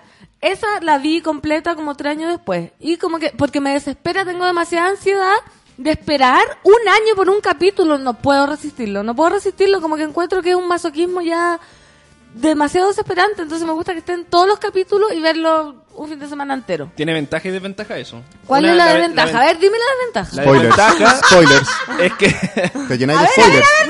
Tenéis más información de la los necesaria. spoilers, No. uno, y dos, te pierdes como del ambiente que hay. Por ejemplo, ayer todos preparando la weá, que su picoteo, Sí. qué sé yo, veía el Got, got, capítulo, got, got, got. y después el post capítulo, los memes, los Domingo. comentarios. Oye, No, pero como el pero- bravo Cristian está viendo la fiera en el que... Va en el capítulo 33 cuando la fiera se casó. Ahí- En esa parte va, o sea, cada uno en lo suyo. Sí, yo, yo estoy con esa gente. La primera gente. serie que vi fue Lost. Y Sí, O sea, eh, ¿En su es- momento en esta o nueva, en este nuevo eh, Era. era de la de las series porque antiguamente estuvo Melrose Place, Dawson's sí, Creek. Dawson's Creek, obvio, Beverly, Beverly Hills Hills, 90210. Twin Peaks. obvio, 19210. Twin Entonces, como todo eso. La, la, la primera. Claro, eh, eh, habían varias, pero la que partió como con la fiebre, creo yo, fue Lost. Y yo me acuerdo que andaba viendo a Jack, weón, hasta dormida. Era, después alucinaba y andaba como metida en la serie. Sí, yo me acuerdo que Pero tenía nunca me fotocopiado los- las carátulas de los que me las compré en la feria de San Felipe. Yo Ya. no la ponía en los discos al DVD porque yo nunca he tenido internet. en Ah, yo también lo vi. Ah, no, no tiene internet. No, no tenemos. ¿Qué No va a. Llama un Luciano? ¿Qué va a hacer? Va a tener que, va a tener que comprarse un router. Sí, que, que cargue esas cositas inalámbricas. No, pura foto, tener que sacar fotos nomás. Lo vamos a tener desde sacador de fotos. No tenemos internet, pero sí tenemos TV cable. Ah, muy bien, muy bien. Ah, otro nivel. Para ¿Sí? compensar. Ah, ya, po. para, Para los compensar. fana- para H- HBO se necesita. Domin- Domingot. Sí El tengo. Domingot. Bueno, y nunca nunca he sido fanática. Los Simpsons lo empecé a ver a los 26 años. El primer capítulo que vi. Pero ¿cómo si los daban después de Video Loco? Porque me daba pánico. Te juro, yo veía video loco así, ¡ah, qué divertido, Alvarito Saro, Cachupín, todo. Y después, 12 de la noche. Simeone va a ir. Claro, como demasiado feliz, como ¿Verdad? video loco. Y después, eran como las 12 de la noche. Los Simpsons. Y me daba un pánico, lo cambiaba y no podía dormir. No, me daba mucho miedo la empezar. Miedo en los Simpsons. Sí, ¿Pero por qué? La canción, la hora que fuera después de Video Loco, me daba como una, una angustia, igual que la canción de Sábado Gigante al final. Pam, para, pam, pam, tan, tan, tan, tan. ¡Ah! Es como unos recuerdos que no quiero volver a... No, pánico, pánico. No Ah, puedo no, yo estaba cantando la del Happening. Lo más... No, también me dan como angustia esas cosas. O sea, me llamaba la, atención, perdón, que fuera tan tarde y que no se podía ver. Me decían, ya no, después de Video Loco se apaga. Y yo, puta la ¿qué hay Ah. después? ¿Qué hay ¿Viste? después? Los Oye, a mí me gusta que la gente vea series de, fas de fasad. Porque tú, mi mamá, estoy tan metida con Sin senos no hay paraíso. Y yo como, mamá, sal de ahí. Y mi, ma- mi papá, oye, tuve que tapar a la mamá porque casi la matan. Como, oye, nos, nos están matando a todos. Nos han matado a la mamá porque la protegí. Y Están metidísimos. Están en esa. La primera serie que vi fue Sabrina, la bruja adolescente, dice la pali, hermana, hermana, ni idea. Eh, Ah. muy Nickelodeon, era red chica igual. Yo me puse a ver el otro día La Reina del Sur, ¿viste? Dice la Cami Maranta, y se estrena la segunda temporada después de ocho años. Estoy en llamas. Es que ahora hay una reversión Cacho. también de La Reina del Sur que le hicieron unos gringos. ¿Cuál es la reina del sur? ¿Esa es la mexicana? Sí, y ahora Sí. le hicieron una gringa en AMC. Todos los domingos era... ah. Bueno, ahora también salió así como Netflix, eh, el canal HBO. CNTV, o sea, el- la, la web del Consejo Nacional de Televisión de Chile te ofrece todas las series que han producido con fondos del Estado y está buenísimo. Tení Ah, bacán. El Reemplazante, tení eh, ¿Y un dónde montón de... está eso en la internet? En internet, cntv.cl quizás, algo ¿Y así. tienes que suscribirte? ¿O es gratis? No, es gratis. Es Mira, una plataforma qué de, fantástico nuestro de país. series. Sí, no, tiene muy buena... Estoy tan orgullosa de ser 31 chilena. minutos, tiene un montón De hecho, de creo que hay hasta películas también. También están películas. A lo mejor pueden estar las películas Cardenal.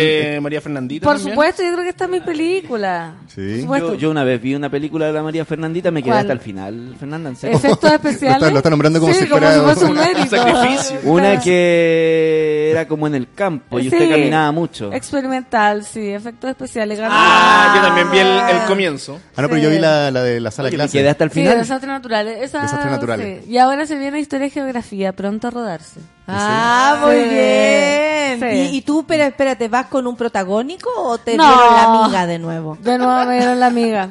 De Yo soy como la, soy como esa, la señora Almodóvar, la que murió, la que, que salía como en los comerciales, la gente veía tele y los protagonistas y ella hacía como un comercial, esa soy yo. esa soy yo, como, oh, voy a aprender la tele. Y salgo yo. Lava esta ropa con tu detergente favorito. Es que Rapancito tuvo el casting en el peor momento de su ortodoncia, su Sí, ¿por qué. Bernardo no la considera más? Porque Bernardo es muy ambicioso, tiene rostros muy grandes. Pero. ¿de qué estamos Como hablando? Anita- ¿De las Cata Saavedra o...? Cata Saavedras, Amparos Nogueras. No las conozco. No, no suena. Sí, No, no, no sabe. suenan para nada. Está, está en un- Una está- película llamada El Nono, algo así. Sí. está apuntando mal, está apuntando mal. Oye, la, la gente dice, eh, se pone a ver eh, teleserie atrasada, eso está, las series y las teleseries. La Caro dice que no ve GOT, pero sí hoy espera el, el estreno de La Reina del Sur.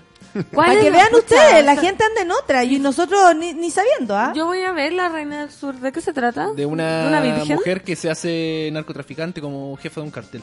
Ah. Creo que esa es. Sí, esa es. Ah, oye, ahora que tenemos cable, lo que ve mi mamá todo el día, pero te juro, y me, me pregunta si tiene un problema mental y si tiene que ir al psicólogo. Y después, y Discovery Investigation, que es puros asesinatos, todo el día. Parece que está de moda. Como Pero A lo todo mejor el nos va a invitar por eso. Capaz. Y es como, no estaré loca, yo seré mala, María Fernandita, que me gusta ver esto. Y yo, no, mamá, obvio que no. Pero claro, me llama por teléfono y es como, ¿dónde estás? Ten cuidado, ten cuidado, mira que te pueden meter como en un tarro y, y masacrar. Mamá, pero ¿cómo Ahora si su- pasa? Si pasa, me dice, como si es Su imaginación ya, ya va mucho más allá. Sí. Adelantadísima. No, y los casos son terribles. Ayer como, y le sacaron todos los dientes, menos uno, la pandilla del gimnasio. Era gente que iba al gimnasio. Entonces ahora que voy a Vox, como, tenga cuidado, tenga cuidado. Porque salieron unas películas que eran hostal. Y era gente que se va a un hostal, no sé qué, y iba desapareciendo. Terrible, la vi en un hostal unos- en, en Europa, algo así. ¡Es, que horrible! Es- está Hola, hecha para que las la mamás se preocupen de como, Sí. ya me voy a ir a mochilear. No vayas a un hostal. Prefiero Claro. que vayas a una carpa solo en la mitad del campo. ¿Alguna vez vieron esa película prohibida que estaba en todos los videoclubs que se llamaba Las Las caras de la muerte? Las caras de la muerte. No. No, Y la prohibían para puro que uno la viera. Pero ¿Por es qué era prohibida? Porque eran porque muertes eran reales. muertes reales. Yo la vi a la tierna edad de 7 años. No dormí No. en los 4 años siguientes. Pero todo se puede pegar pestañas. Espérate, ¿y cómo y quién la grabó? Eran videos Eran que... registros de... Prensa y cuestiones así. O, mm, O casero. tipo que se había tirado por un edificio. O, o una muerte por... eh, muertes. Muerte. De guerra, de accidentes. Buffy la no Casa puedo hablar de Vampiro es una de las series que Pedazo de muchos serie, vimos. también. Del Rorro dice acá. Y China. Eh, No sé si ah, se sí. acuerdan. Oye, eh, buena eh, China. ay- ay, tú compartes el miedo a los Simpsons. Ahí Sí. no estás sola, pero además Nico A ver, dice, ¿viste? cuando chico le tenía pánico al alaraco del Happening. También. Mi hermano lo subía en el volumen de la tele y me hacía llorar a gritos, Sí, weón. yo también, ¿viste? Y, y también lo tenía la Simpson. Tú eres como la ¡Alaraco! pareja de la Draco. de La señora. No, puede ser. Podría, ser como una reversión de eso. Y aceleraban como la, ¿La voz? la ¿O voz no? de la cámara, sí. Había un efecto, rápido. Sí. Hay alguien que está viendo recién el Ren Bozo, dice, estoy pegado viendo esposas desesperadas, todos psicópatas. Sí. Me puse a ver Grey's Anatomy, dice el 7. Ahora Ah. que la serie terminó, después de 15 seasons y no sé cuántos capítulos más, estoy con una ansiedad constante viendo la que serie más buena. Buenísima, ahí sí que yo. Grey's Anatomy también la empecé a ver el año pasado y tiene 12 temporadas. No, 15 ¿Cuál? creo. Grey's Anatomy. Ah, tiene muchas. Oye, y toda la gente me mira menos porque veo Grey's Anatomy. Yo ¿Por no sé qué? si les pasa a la gente. ¿Por qué? No ¿Por sé, qué? como que empieza, ay, estáis viendo Tenés que esa ver weá. ER, no- Claro, tengo que ver como ya el Discovery Arts and Films and Nerds. Yo no que- quiero preguntar a la gente ¿Cómo que es? Films and Nerds. Ya, muy bien, muy bien. Oye, y Heavy solo porque y es tan buena, tan Yo creo buena. que la miran menos porque creo, yo, yo no la he visto, pero entiendo que Grey's Anatomy incluye un casting muy bello. que los eh, actores son muy guapos, entonces como que, ah, lo hicieron solamente como, es como una boy band que es como, ah, no, son buenos músicos porque son muy minos. Yo creo Quizás que no, pues no tiene son una todos lógica tan por allá. minos, no, No, no. son todos tan minos. Es que en verdad no la he visto. ¿De qué se trata? Yo creo que tiene como más De una un trama hospital. de soap opera. En como más teleserie Claro, que eso, serie, es como una puede ser. teleserie, es livianita, pero ¿y qué, qué tanto? ¿Qué O tanto? ponte Bueno, tú, en- Álvaro Escobar, eh, la, la historia esa que dieron El Patrón del Mal, Sí. es mucho más teleserie y si la comparáis con Narco, es demasiado mejor.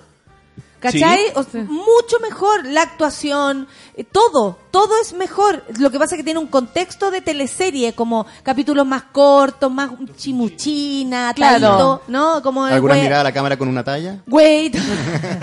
no, pero más de teleserie, Sí, sí, po, sí. como más historias pequeñas. Pero en general es mejor que la Que que Narco, Narco. por ejemplo, que es como ah, la gran Producción. sí. En, en Se la Inglaterra recomiendo hay por si una a- Pablo Escobar. Eh, En Inglaterra hay una telenovela que creo que sigue todavía y que lleva 40 años ocurriendo, que creo que se llama ¿Cuál? EastEnders. Que ahora voy a googlearlo para ver si estoy en lo correcto, pero es una teleserie que ha seguido y que ha seguido y que ya es como idiosincrasia in- inglesa. Han no echado acaban. gente, han contratado. Como Dallas, que duraba también sacaron como... una guagua. Como la teleserie de ahora del Mega que, que le van a hacer trasplante de cara de nuevo a la actriz. ¿Qué? Me estoy weando. Sí, que como estaba la Carmen Zavala en Mentiras Verdaderas, que mi mamá la ve. Y quedó embarazada ella en la vida real. Entonces no hallaron nada mejor que poner como que la, actri- o sea, el se personaje cambió de se cara. cambió de cara y llegó la pasó Javiera de Valdés. Carmen a Javiera Díaz de Valdés. Bien- Buen cambio. Y me cambian a la cara de Javierita y no me, co- no me complico. Sí, po. Y después, ahora ya se, ya se mejoró la Carmen, tiene la guagua de 15 años, no. Grande, ya, ya. es que la teleserie ha avanzado tanto Claro. que puede ser. puede Creció ser. la guagua y ahora le van a hacer otro trasplante de cara al personaje. vuelva. Para que, Pa' que vuelva vuelva. la Carmen Zavala. ¿Qué me decís? Cosa Cum- extra.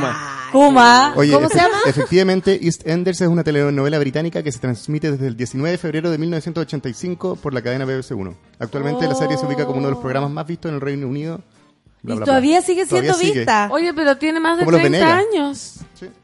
Si todos lloramos cuando se acabaron los Venegas, debería haber seguido. Yo el- eh, ayer, de hecho, pensaba viendo un capítulo de Los Simpsons. ¿Qué pasará el día que se acaben los Simpsons? ¿Se, acaba, ¿Se acabarán los Simpsons con toda la plata que generan, con todo el fandom que tiene No, atrás? ¿Se acabará creo- algún día? O sea, Nunca. ¿qué, qué va a ¿Los ser el mundo que se basa en los Simpsons para, para su Para guion, para su guion de qué es lo que ocurre? Exacto. Grey's Anatomy va en la, en la temporada 15, se esperan 19. Amo la serie. Ah, entonces no voy a poder seguir viéndolo porque no voy a esperar un año. No, pero que te quedan muchas Pero voy en ver. la 12, po. Y voy como avión. Me avión. veo como 5 días. Pancito, dice la Cata, no te preocupes. Eh, yo la estoy viendo por segunda vez, esperando que por fin suba la temporada 15. Ay, ¿cuándo la suben? No sé, po, ¿Por eso no? pregúntale a tu público. Porque no puedo estar esperando un año, no puedo. Vo- Voy a yo la dejaría de ver hoy día mismo. 2020, yo creo. Voy a sí. empezar con GOT. No, B24. Ay, qué Pedazo de eso? serie también. Era buena serie. Porque Era como que además pasaba era- en la vida hora pa- pa- real. Claro, iba ocurriendo a tiempo exacto, entonces duraba 24 horas la, la temporada, entonces cada episodio era una hora Real. Por, por- por reloj, sí, real. O sea, Yo- era un día, la temporada Era era un un día. Yo día. iba y y yendo a hacer cada Kiefer. Sutherland, Oh. Exactamente. que era como mi... Me mojaba las sábanas. Y la- y la hija era la- en- en De vampiro. Generación Perdida, sí. Y la hija era la Elisha Cuthbert. Oye, ¿vamos a escuchar música? Ya. Son las 10 con 31, la gente está hablando de Grey's Anatomy, no te cintalla, Ya, porque ya, no está bueno. sola en esto. Hay gente que está viendo, que por ejemplo aún no ha visto Breaking Bad. Lo que me daba pánico cuando yo era chica era ver Englantina Morrison. Dice la Vale. Si uno le temía a los personajes. Cada uno con lo chica, suyo, sí. ¿ah? Cada uno con lo suyo. Yo los no- Simpson No pánico. seamos así. Eh, CAS con Dámelo, café con nata en suela.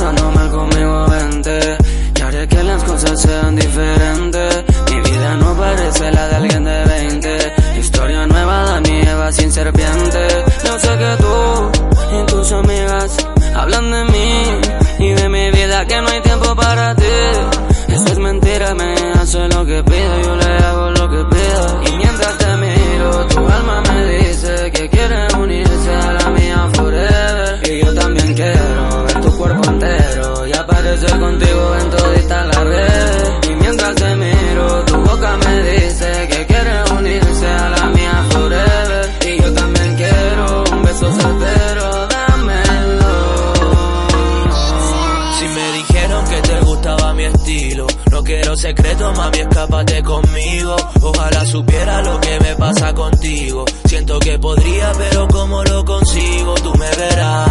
Si no estás tranquila, si te sientes sola más. Si ya no lo quieres, ven y dame una oportunidad. Aprovechate si tú tienes mi celular. Y me llama pa' que sepa que me tiene acá. Hey, dame, baby. Me tienes loco, me tienes crazy, me tienes crazy. Ey, dame, baby. Me tienes loco. Y mientras te miro, tu alma me dice que quiere unirse a la mía forever.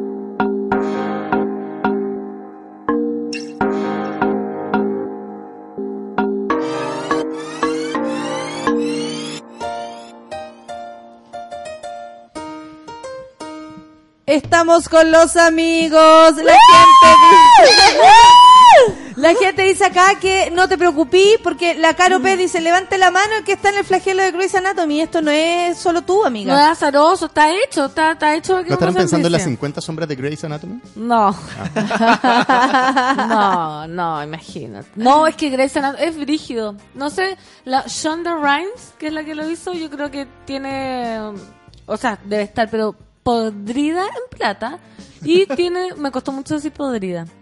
Y Eso queríamos preguntar. embargo, ¿Cómo va tu avance con la, la ortodoncia? Eh, va bien, el jueves tengo hora. Mi mamá estaba indignada porque tuvo que pasarme los cheques para los seis meses que adelantaron. Y era como, nunca más pasan.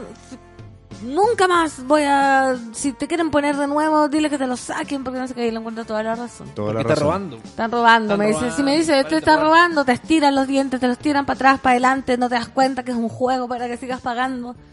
Pero Bueno. lo- los frenillos deberían funcionar sí o sí, po. Sí, pues no, sí están funcionando, pero ya es suficiente. O sea, creemos que es suficiente porque la han abierto, cerrado, me hacen hoyos para el lado, para el otro, ya es como un hueveo, ¿cachai? Como ¿Tú quizá sientes que me lo mejor? Sí, po. Sí. listo, Eso ya. lo vale. Eso, Eso lo lo vale. Un buen auspiciador sería un centro de salud dental. Sí, Hacemos oye, el llamado a todos los centros de salud un llamado. Ahí tenemos la niña símbolo de... La embajadora que Las fue- caras, me saca tanto que he pasado yo. Yo soy- me considero una mujer valiente. Oye, tú mujer valiente, pero para los cambios de look es lo que te Valiente. cuesta. Ahora me gusta ese color, pero tú te lo vas a aclarar aún más. Me lo voy a desrojizar. Porque me gusta cómo se te ve. A mi mamá también le gustó. Según ¿Sí? ella me veo más joven, no, me encanta, no sé qué.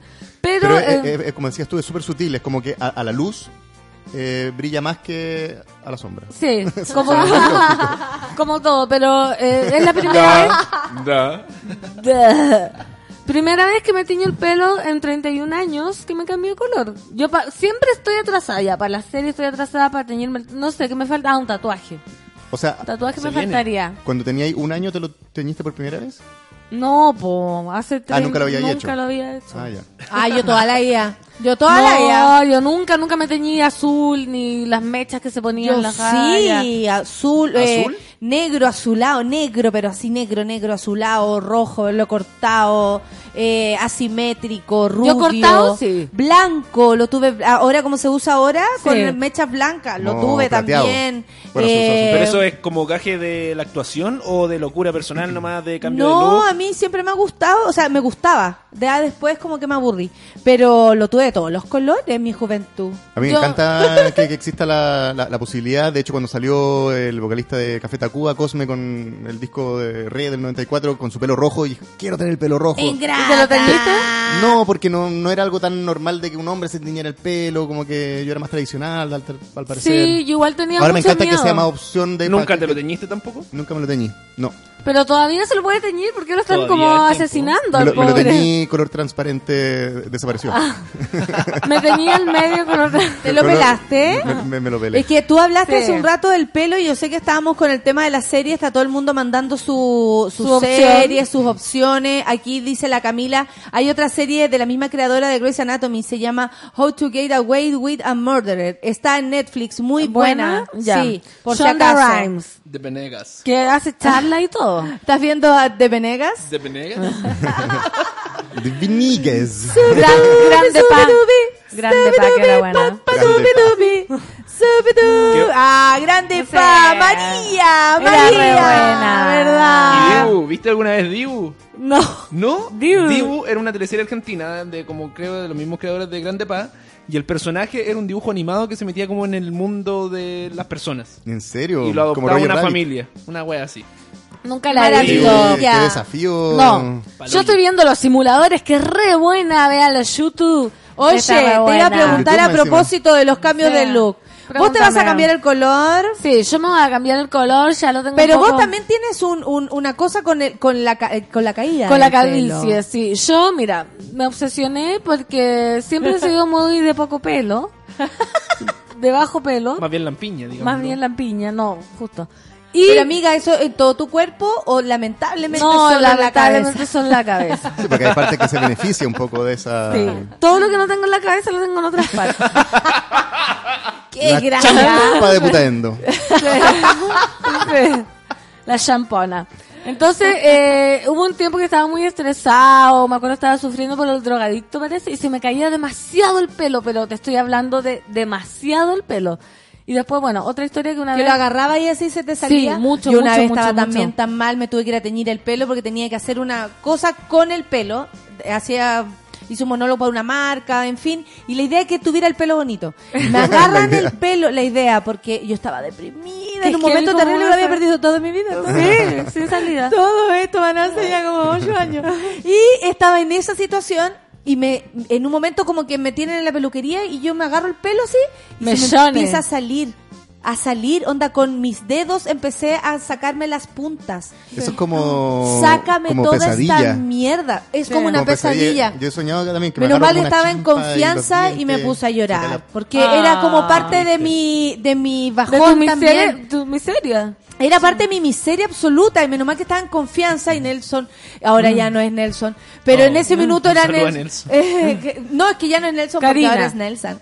Y eh, sí, trans mi amiga. Y resulta que me, él, eh, eh, ella me acogió porque yo de verdad estaba la cagada. Sí, era po. como, no puede ser. Esta, o sea, ya perdí la cabeza, le perdí el pelo, me estáis weyando, lo perdí Es todo el pelo. El, el sistema nervioso como hace que el, que el pelo, o sea, por lo menos para mí, bueno, ahora sé que para ti y para otra vez una niña, una inquilina que arrendó la casa también, se te cae el pelo cuando estás muy mal. Bueno, y a mí se me cayó, cayó, cayó, cayó y yo, mamá, voy a estar pelada, qué terrible. Te estoy hablando de los 25 años, onda, tenía muy poco pelo y mi, mamá así averiguamos, averiguamos, averiguamos, averiguamos, hasta que llegamos a la solución, que se llama Tricoxane.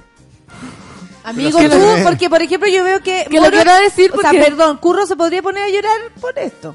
Sí. No, pues ya sé Pero que si no lloro va a caer más todavía, así que estoy muy contento con estas pinzas puestas aquí para estar muy alegre y Voy a reír vuelvan. para siempre. Pero no te compleja la pelada. Sí. ¿Pero por qué no se echan? que no, pero también me amo como soy. Claro, ¿sabes que Si me van a elegir, puta, no me gusta, No, pero... claro. Si positive. sucediendo, Y además me que es algo tan, tan, tan irreversible.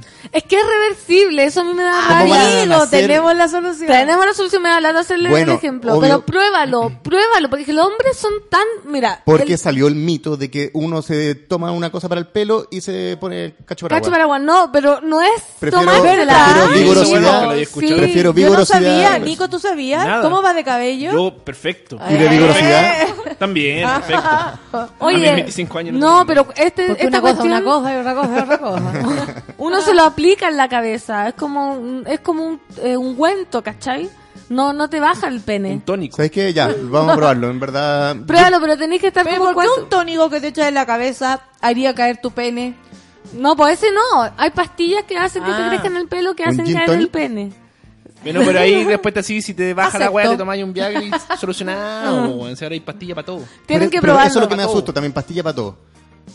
Yo, Ah, ¿no eh, tomar yo soy muy un poco automedicado. Sí, Trato- pero oye, Ah, ya, ya sí córtenla. estoy, po, estoy para Oye, córtenla, dice, Córtenla, pero no te enojes. Pero si no es pastilla esto, porque se, córtenla. pero se la llama falacia. tro- No, pero córtenla, en troximedizan, serio. po, se llama troximeditunki, ¿cómo se llama? Tricoxane. Tricoxane, o sea, si es una Tricoxane. pastilla que No, heavy, a mí ¿Es me jeringa? llega a salir pelo a veces en lugares que no quiero, en la cara. Pero filo, una cosa por otra. te están saliendo pelo en los dientes. Así, ¿no? Pelo en la frente. Sí, Oye, cosa espérate, te empezó a salir más pelo. Se me agrandaron como las cejas en un momento, como que se me estaba uniendo. Bueno, ahora quizás también. Pero tengo, tengo que... mm, Pero se están uniendo a- a- hacia la sien. Sí.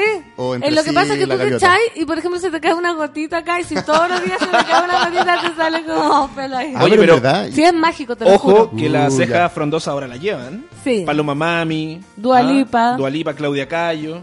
O ella es de ceja frondosa. Camila Cabello. Camila Cabello. No, pero oye, la cosa del, del tricoxane yo, ¿verdad? La recomiendo. A mí, cu- cuando hay Pero algo espera, ¿tú estás demasiado probándolo rico... en, en alguien? Paco? Aquí tenemos una En mí. consulta abierta, ¿ah? Sí, básicamente. alopan. Alopan. Alopan. Pero convenciste Alopan a, soluciona a tu todos tus problemas. Es que el Dani no, se aburrió al segundo mes. Ay, no. Pero que- agárrale ¿A tú la cuántos cabeza y le hacía el estar? Eso, eso le quiero hacer. A, A, ver, cuatro... yo te voy a ayudar, yo te voy a ayudar. ven ¿Cuatro meses hay que estar de ungüentado? Sí, Oye, la, se- la, la gente Ya, está bueno. preguntando cómo se llama. Tricoxane para las mujeres al 2%, para, para los hombres al 5%. A ver, pero explica todo eso, no ¿Qué- por qué- entiendo. por qué- ¿Cuál es el porcentaje? ¿Cómo se aplica? Mira, el, El pelado se confunde, cuidado. es como un spray. es como un spray. Eh, el- No, pero es el, que, el de Lucho Jara que te tira pelo y pegado. Así. No, Ah, es un spray que tú te lo aplicas y hace como que los, los vasos sanguíneos de la cabeza y funcionan mejor y te crece pelo. Ni siquiera es para evitar la caída, te crece. Y lo doy confirmado al 100% porque yo me eché y me creció pelo y me creció. Realmente me creció. Para los hombres es al 5% porque es más rápido y más fuerte. Y si las mujeres se echan del 5% le va a salir más pelo en la cara, como a mí. ¿Y se vende en cualquier lugar sin receta médica? Sí. Producido y embotellado por familias Toledo. Sí.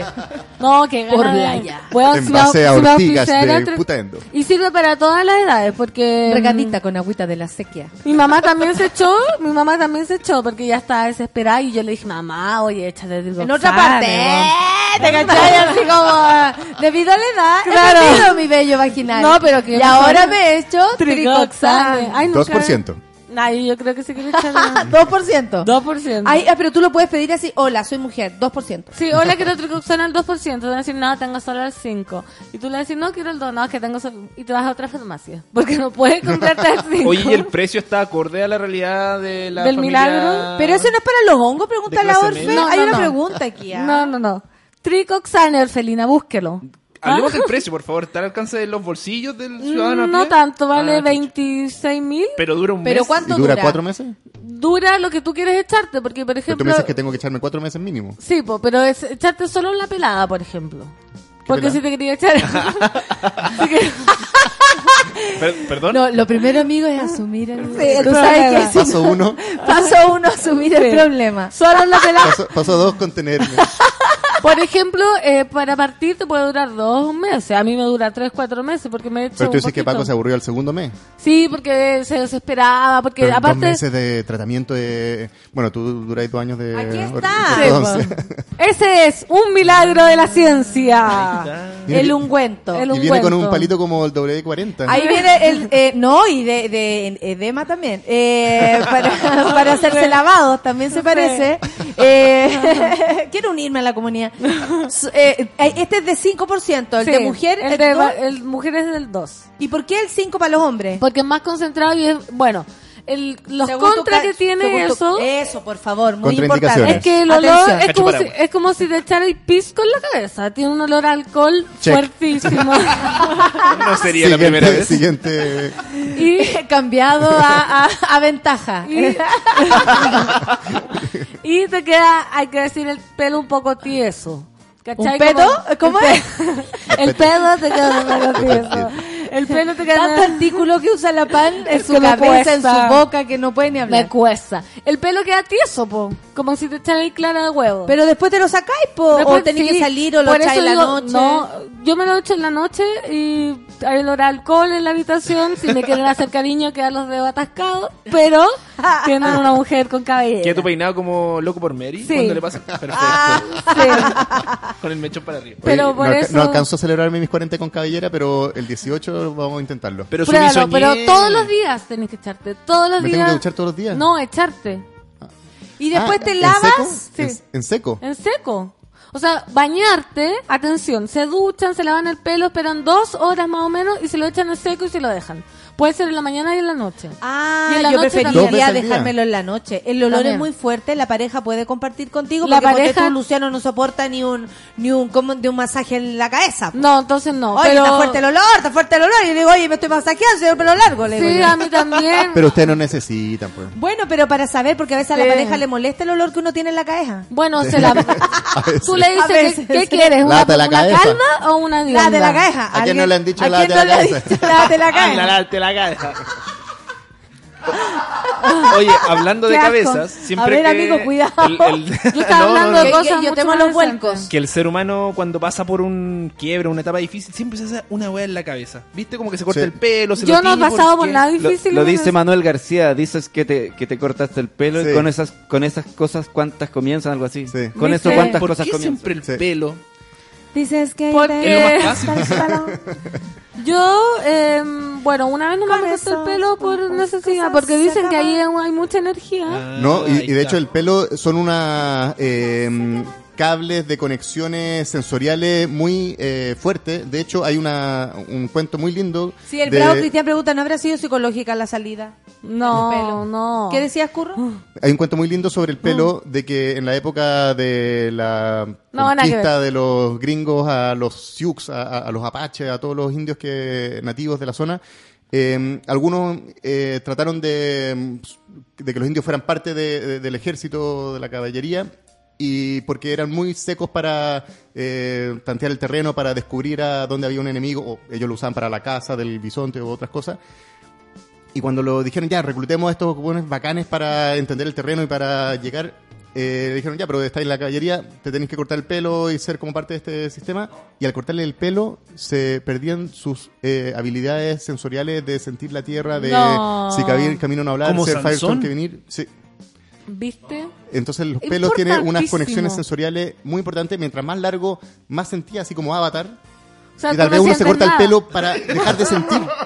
Mira, qué lindo lo que acaba de decir. Voy a Y eso el tiene pelo, sentido weón. con que el hombre en la historia ha usado el pelo corto. Para Sí, no po. sentir y la mujer el pelo largo para... ¡Cerramos el programa con Entendiendo Todo! andar de pelo Oye, qué heavy todo lo que se puede descubrir. Bueno, yo, mi proyecto bicentenario fue dejarme crecer el pelo. Eh, sí, Y te encuentro más conectada. de- muy que conectada. Eh, de manera saludable, eso sí, no teñido, digamos, Sí, solo po. con productos orgánicos y todo. Ha sido heavy porque me saqué un rojo que tenía por una teleserie. Si me Lo contó la Nati. lo recuerdo. Se encuentra en YouTube. Sí, y, y- y- y fue súper fuerte porque me teñían dos veces al mes. Eso quiere decir que cada dos semanas yo estaba tiñéndome el pelo, porque la primera semana me, ve- me veía como prostituta, pero, pero cara, y la segunda me veía ya barata. Entonces había que cambiarse porque de verdad los rojos, todos los colores más así como superficiales o no sé qué, cuestan. Y yo de ahí como que me aburrí. Era muchos años tiñéndome, haciendo diferentes cosas, me aburrí, me lo dejé así. Y eh, luego vendrá algún cambio, pero no sé, po. para darle espacio a mis canas. Creo que me estoy pre- preparando para eso, para en 10 años más. Pero darle tenís, espacio, ¿te sí, salen? Sí. Ah. Y me van a salir y todo. ¿Te Sí, a lo que pasa es que no blanco? tengo, sí, no tengo mechones, no tengo mechones Lunar como no tengo, esos No, son bonitos. son de una, tengo como como- una cana ahí disparada o las de las patillas que son como de viejo con plata y no es el caso. Entonces me da una rabia y se me las hago con la pinza. Y, Sí, y nada, y, me, tiño, pero dura poco porque eh, es orgánico, Orgánico. ¿cachai? Y por eso estoy en esa.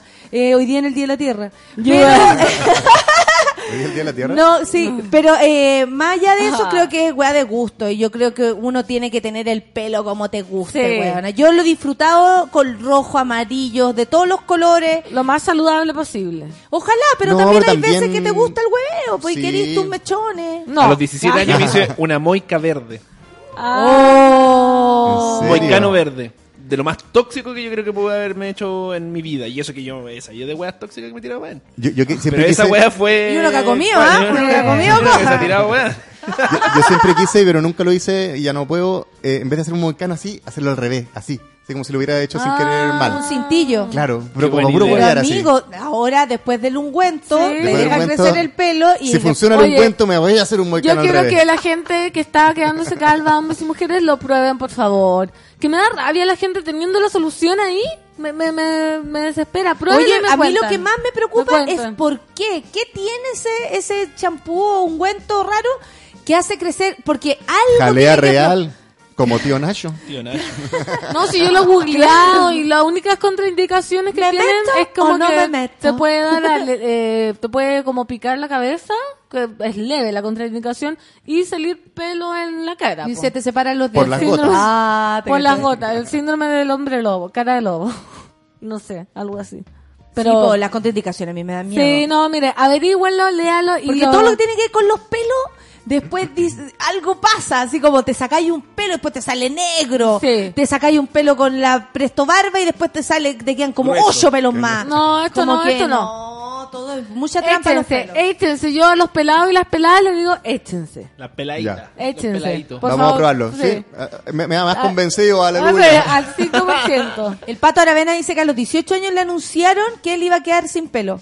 Y Y, ahora- a, él, a él no le importó, ahora tiene 18 años más, 36, ¿Y y, está ya pelado? se está dando cuenta que el, el estadio va quedando vacío. Y le importa un poco más. Le O importa está- un poco más. ¿Viste? Ahí está mi pelo rojo, ¿qué tal? Sí, mira, Muy descolar. una persona dice, Esa era peluca, sí. doy fe lo que dice la pancito, funciona y el compuesto se llama minoxidil. Sí, pues el compuesto se llama minoxidil y el remedio tricoxano. Me gusta que parta con minoxidil. Sí. Arroba doctor Tricoxan. ¿Por qué? Ah.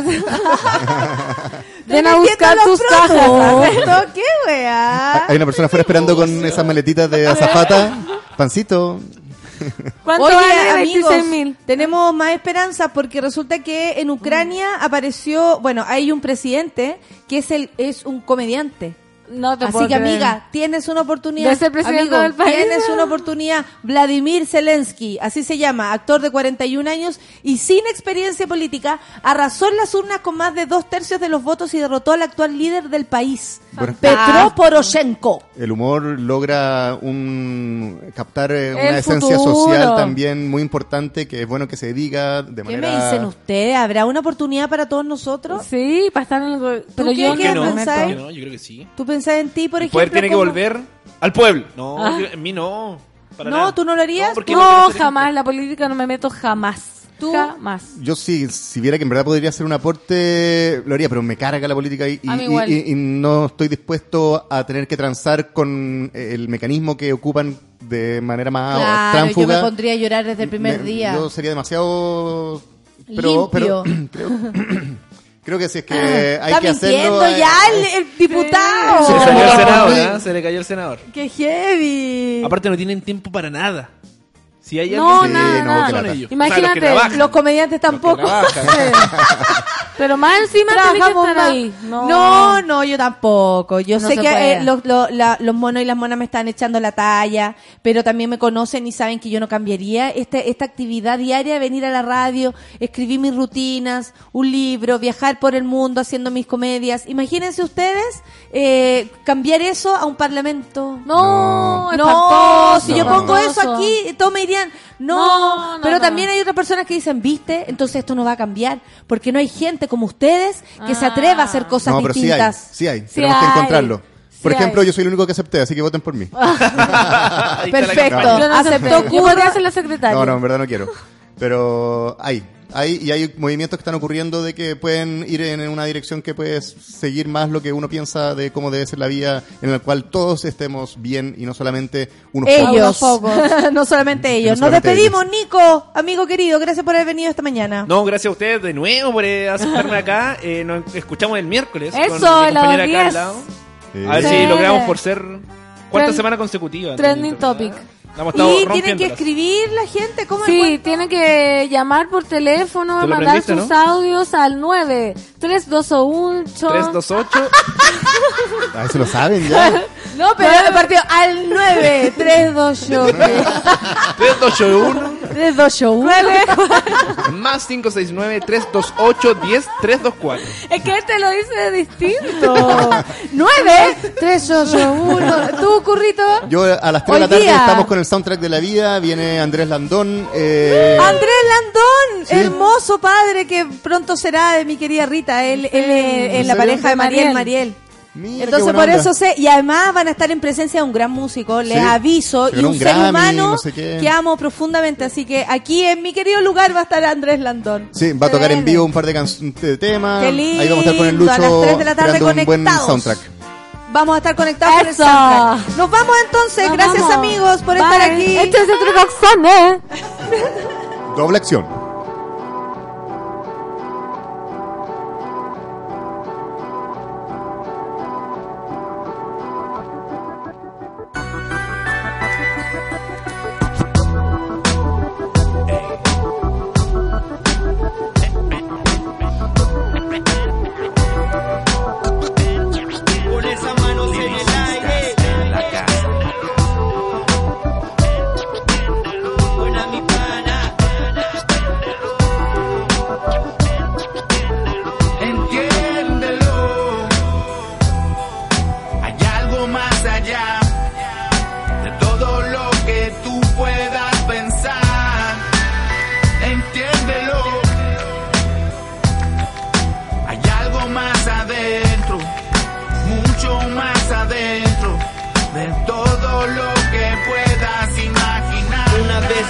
Tengo la oportunidad de poder representar a mi familia y mi ciudad. Lo hago con humildad, desde la preocupación como un gran porcentaje de la población que pasa con el reciclaje. Cuando va a enseñarse, al menos en colegios, para que esos niños no crezcan como estos viejos. Y un Santiago limpio ya no sea un privilegio. Para la mente la dejo, liricistas en la casa, manos en el aire, que todo el mundo baile, ría, cante, salte, pero montas la tarima, pensando en el after, no en el arte. Es un desastre, deja contarte que el hip hop todos los días es rebeldía en la vida mía.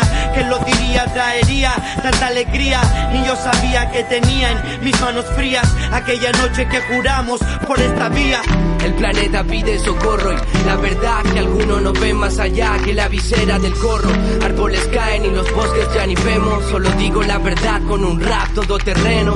Humanos que hemos hecho nos dieron estrellas y el cielo de techo. Un césped de cama más lo que late en el pecho. Encuéntralo, siéntelo, agradecelo. Entiéndelo.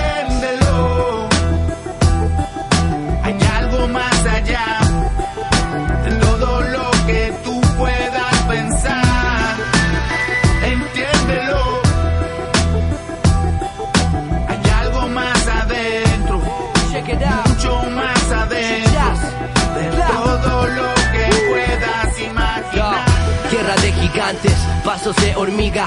Diminutos hacen estragos, marcan la salida. Abusan de la semilla, mascan de la espina. Flor y fauna no pide nada, solo respiran. Sonidos del viento terminan en relajos de flauta. Hombres en aulas, animales en jaulas. Nos acompaña la neblina cuando vamos pa'l sur. La gama enchaga del norte empaña los vidrios del bus. Arco iris negro, petróleo, plata, guerra. Niños corren, no sé de dónde, pero se aferran. Químicos destruyendo la capa de ozono. Suelo y aire plomo, el agua valdrá oro. Desde el cerro no se ve perro, nadie está libre. Sobre explotación, las especies se extinguen. Los adultos no dan el fruto. Ejemplo preciso, al frente de sus hijos botando papeles al piso.